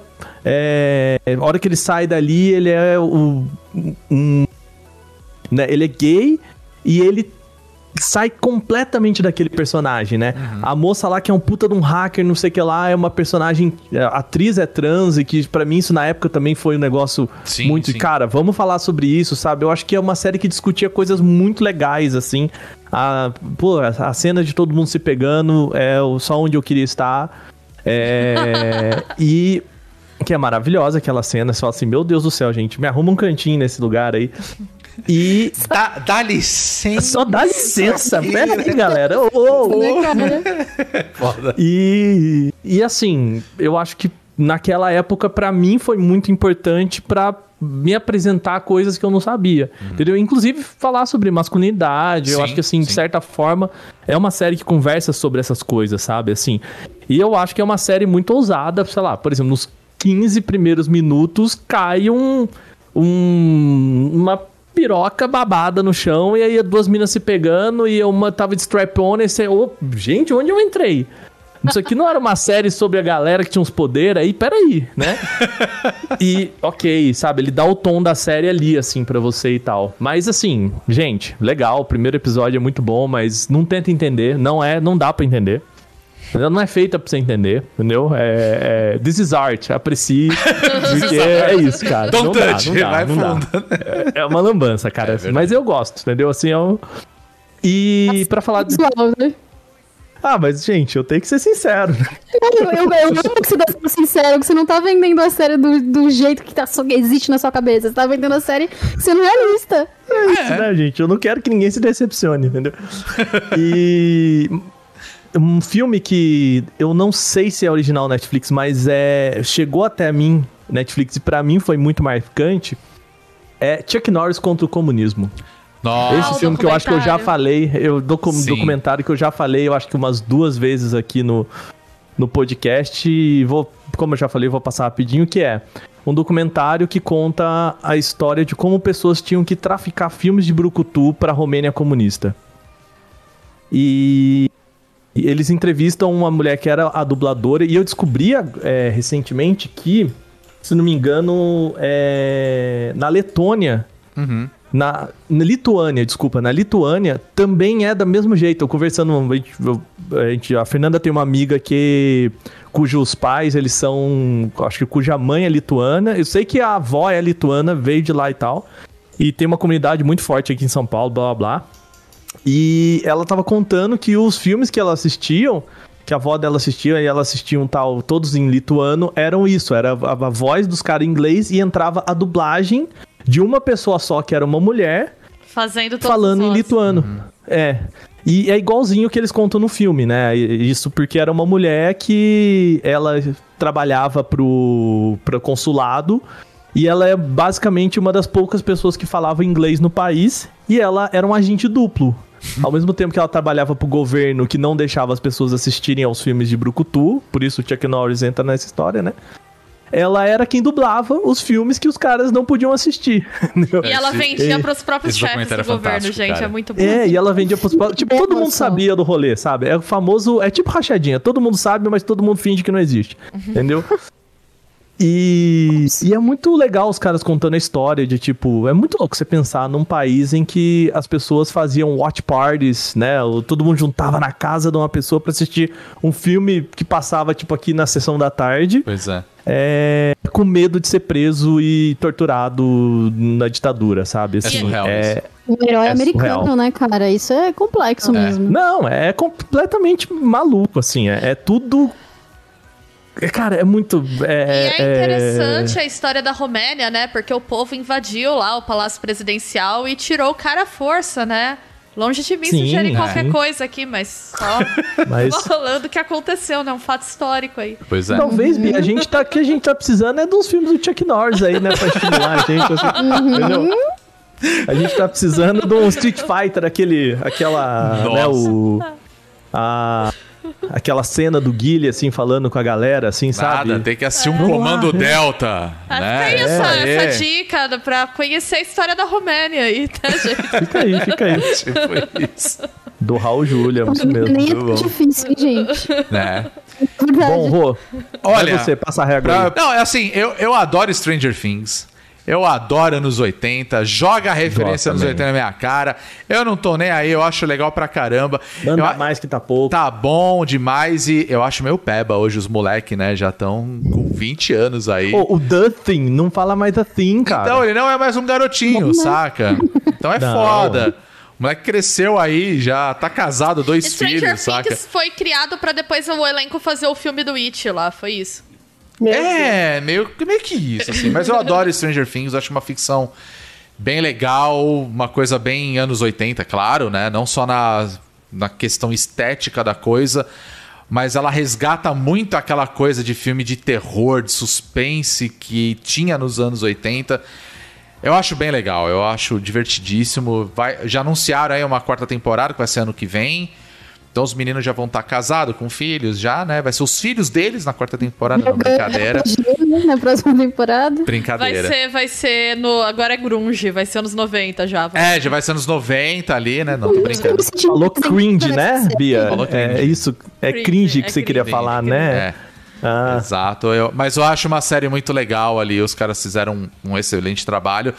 Tanto que tem uma curiosidade de que a Netflix ela, ela puxou antigos assinantes por causa de Stranger Things depois, né? Porque fizeram um puta barulho ali. Eu acho muito, muito legal. É, outra série que eu amo, que inclusive sai a terceira temporada agora, é Sex Education. Eu acho que é uma série que todo É mundo, quase- todo mundo tem que assistir. Saca? Todo mundo tem que assistir. Eu acho legal pra caramba. É, é muito divertida. Também baseada, assim, não é uma coisa dos Estados Unidos ali, já é uma coisa mais. É, é País de Gales, né? lugar passa, europeu né? lindo, É, assim, Euro- né? Europa, Nossa. é, É na Europa, é. Eu acho que é País de Gales, se eu não me engano. Mas é muito legal a, a- a história. é Inglaterra. É, é um- por ali, né? Eu não faço ideia. Eu vou dizer Reino Lá, Unido. gringo, eu nem sei se o pessoal é, fala agora. lá. É, ali, naquele pedacinho ali. Aquele pessoal ali. Mas a, a história do, do Otis, né? De ser um filho de uma mulher que é psicóloga sexual e ele meio que faz esse trampo dentro da escola e, e- e toca no assunto sobre educação sexual, como sugere o título. É, Cara, é a muito cena legal. Do ônibus é de chorar, velho. De qual, desculpa? A cena do ônibus. Nossa, a cena do muito ônibus, boa, né? muito Da segunda temporada. Uma das melhores coisas que a Netflix já fez. Só essa cena já é uma das melhores coisas que a Netflix Não, já fez. é, é- é Sensacional. muito legal, é, é fantástico. E eu adoro um, um, um bruxão aí, sabe? A série de The Witcher é legal pra caralho. Não sabia que você ia falar. É muito bom, eu adoro. Tem o meu bonitão lá, né? De ter o Geraldão lá da Riviera. Nossa senhora, não fala não. Ah, que, fala que não. homem, que homem, né, gente? É o que faltava em Sense8. Já pensou? o Henry Cavill ali falando, dá licença, todo mundo fala, por favor, Você não tá satisfeito com poxo? Que isso, cara? Não, mas se fala isso, o Henry Cavill chega falando assim, ô, com licença, todo mundo, por favor, fica à vontade. né? Não, eu acho. A série de The Witcher é legal pra caralho, então. Assistam, né? Ah, tem muita coisa boa é na muito Netflix, bem gente. feita, cara. A série de The Witcher ela é muito bem feita. É, ela é muito bem Só feita. triste que na próxima temporada não vai ter cena da banheira, mas a gente tá aí pra assistir porque sim. Mas tá lá, já tem o registro disso. A gente pode Ah. voltar e assistir várias vezes, né? Mas enfim, É tem, tem, tem muita coisa boa ali na Netflix. A gente poderia ficar horas aqui falando de. Documentários, cara, entra na aba da Netflix de documentários e se aventure, Sim. pelo Ah, amor posso, de Deus. posso falar um que, inclusive, vai ter uma segunda temporada, eu nem sabia que ia ter.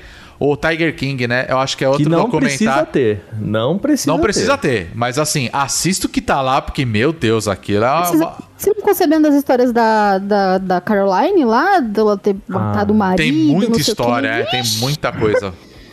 Tem muito Anunciou, pano a pra mão. família do cara anunciou o, o- perguntando, tipo, sabe aqueles anúncios de desaparecidos, se tiver notícias, eu não sei o quê? No Super Bowl, velho. O negócio é muito. Caralho. Mano. Não, É, é, é Super uma, uma Bowl, maluquice um aquilo. desses eventos ao vivo gigantes aí. Véi, tem história isso aí. Tem, tem Meu muita história. Deus. Enfim, tem muita coisa boa na Netflix e a- a- acho que ainda no futuro a gente vai falar de documentários, séries, coisas da- das streamings aí, que eu acho que é uma boa pauta também. E aí já sabe, né? Vocês estarão de volta. Enfim, gente. A gente falou bastante hoje sobre os 10 anos da Netflix, demos um puta panorama aí também do, da- do que rolou nesses anos, da, da forma como cativou a gente, né? E como que a gente assiste as coisas. E sem dúvidas a Netflix fez um trabalho muito legal aí nos últimos anos com as séries próprias, trazendo certos conteúdos. Até Harry Potter chegou, né, um dia. A pessoa insistiu tanto no Twitter, eles trouxeram. Mas enfim, a gente quer saber de você que está ouvindo a gente e acompanhando a gente nas nossas lives de gravação lá na Twitch. O que você gosta da Netflix? Coisas que vocês assistiram, coisas que vocês detestam também. Fala com a gente lá no nosso Twitter. Que antes de falar, você sabe onde encontrar esse episódio e outros no nosso site bonusstage.com.br. E aí eu vou falar hoje pra Bia falar aí onde encontrar a gente no Twitter. É arroba bonusstagebr, que é igual a nossa Twitch, que é barra bonusstagebr. Muito bem. E se você gosta do nosso trabalho, dos nossos podcasts, nossas lives, né? Vou falar pro Aka hoje falar rapidinho aí onde encontrar a nossa campanha de financiamento coletivo. Muito fácil, tá aí na tela quem está assistindo a gente nesse ao vivo que você pode participar com a gente também aqui seguindo o que a Bia acabou de falar aqui na nossa Twitch, é o apoia.se barra bônus stage, sem o BR no final. Muito bem. Lembrando que nós estamos fazendo as nossas lives durante a semana, geralmente terça, quartas e quintas lá, como a Bia falou, na twitch.tv barra bonussstagebr. E você pode acompanhar, bater um papo com a gente. E a gente vai trazendo alguns jogos aí, novidades, coisas mais antigas, jogos indies e por aí vai. O importante é a gente estar batendo papo e, e se divertindo. Júlia Gavilã e Letícia Vexel, muito obrigado pela participação de vocês. Sempre um Obrigada prazer imenso né, receber vocês aqui. E eu vou pedir para vocês darem aí um, um recadinho final, onde encontrar vocês, encontrar o trabalho de vocês. Eu vou começar pela Letícia. É, para falar um pouco aí, Le- Letícia, obrigado mais uma vez. Onde encontrar o, o seu conteúdo na internet? É só procurar por Leticínios, tipo leite, só que Letícia, em tudo, TikTok, YouTube. Agora eu entendi. Viu? Me disse não é um negócio de outro mundo essa Bem roupa. pensado. É muito, boa. obrigada, agradeço, amo também. É, é isso, tô por aí, tem muita coisa minha na internet, mas procurar arroba Leticínios você encontra, com certeza. Muito bem. Júlia, mais uma vez, muito obrigado. Obrigada. E agora eu os- feliz que vocês me convidam. É, tá, já tem a chave de casa. A então- gente também. É, exato. Você, onde encontra, o pessoal encontra o seu trabalho? Manda bala, teu momento. Você me encontra no Twitter como Julia Gavilã, dois L's no Gavilã. É, no Facebook, mais ou menos, mas também tô por lá. Uhum. É, eu, como eu disse mais cedo, eu tenho um podcast chamado Mais Que Um Filme, onde eu falo sobre cinema, eu te conto histórias. É, eu amo fazer, meu xodó, dá um trabalho do cão, por favor, ouçam. eu amo pesquisar sobre, sobre essas coisas, sobre esses filmes. É, e também eu tenho uma newsletter chamada Além do Filme, onde sai toda sexta-feira, né? O podcast de 15 em 15 dias. É, duas semaninhas aí pra pesquisar, trabalhar, né? Fazer um negócio bem feito, entregar qualquer coisa. E o, o, a newsletter é toda sexta-feira. Eu basicamente faço um apanhado das notícias mais importantes envolvendo o cinema e mando pra vocês explicadinho, do jeito que você não precisa ler 60 milhões de tweets. É uma delícia, eu juro pra você. Melhor coisa, cara, assinem newsletters, é muito bom. É, muito bom. Não, e por favor, façam blogs, tá? Esqueçam threads no Twitter, gente, pelo amor de Deus. Ih, Criem conteúdo, mas com segurança. Coloquem num lugar legal pra todo mundo ler com paciência, com calma, não precisar ler, ler um assunto muito legal em 64 tweets, que chega no 15 a gente desistiu já, tá? É verdade. Ai, gente, Então eu é vou isso. voltar a escrever no bônus. Eu tô sentindo falta de, de Ah, é produzir. bom demais. Ler, cara, é bom demais você ler um assunto assim bem desenvolvido num texto legal. E ouvir também, enfim, é isso. Estou por aí fazendo um trilhão de coisas, basicamente. É isso aí. Muito bem, pessoal. Mais uma vez, muito obrigado a você que chegou até aqui. A gente se vê semana que vem com mais uma edição do Bônus Cast. Bia e Waka, mais uma vez, muito obrigado por mais uma edição.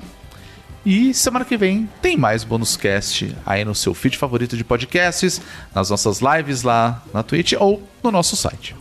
Nós somos o Bônus Stage, até semana que vem. E como a gente sempre fala, se puder, fique em casa, se cuida, É. use máscara, tome a vacina pra quanto antes acabar isso daí. Yes. Beijo no coração de vocês. Até a próxima. Até mais. Beijo. Yeah.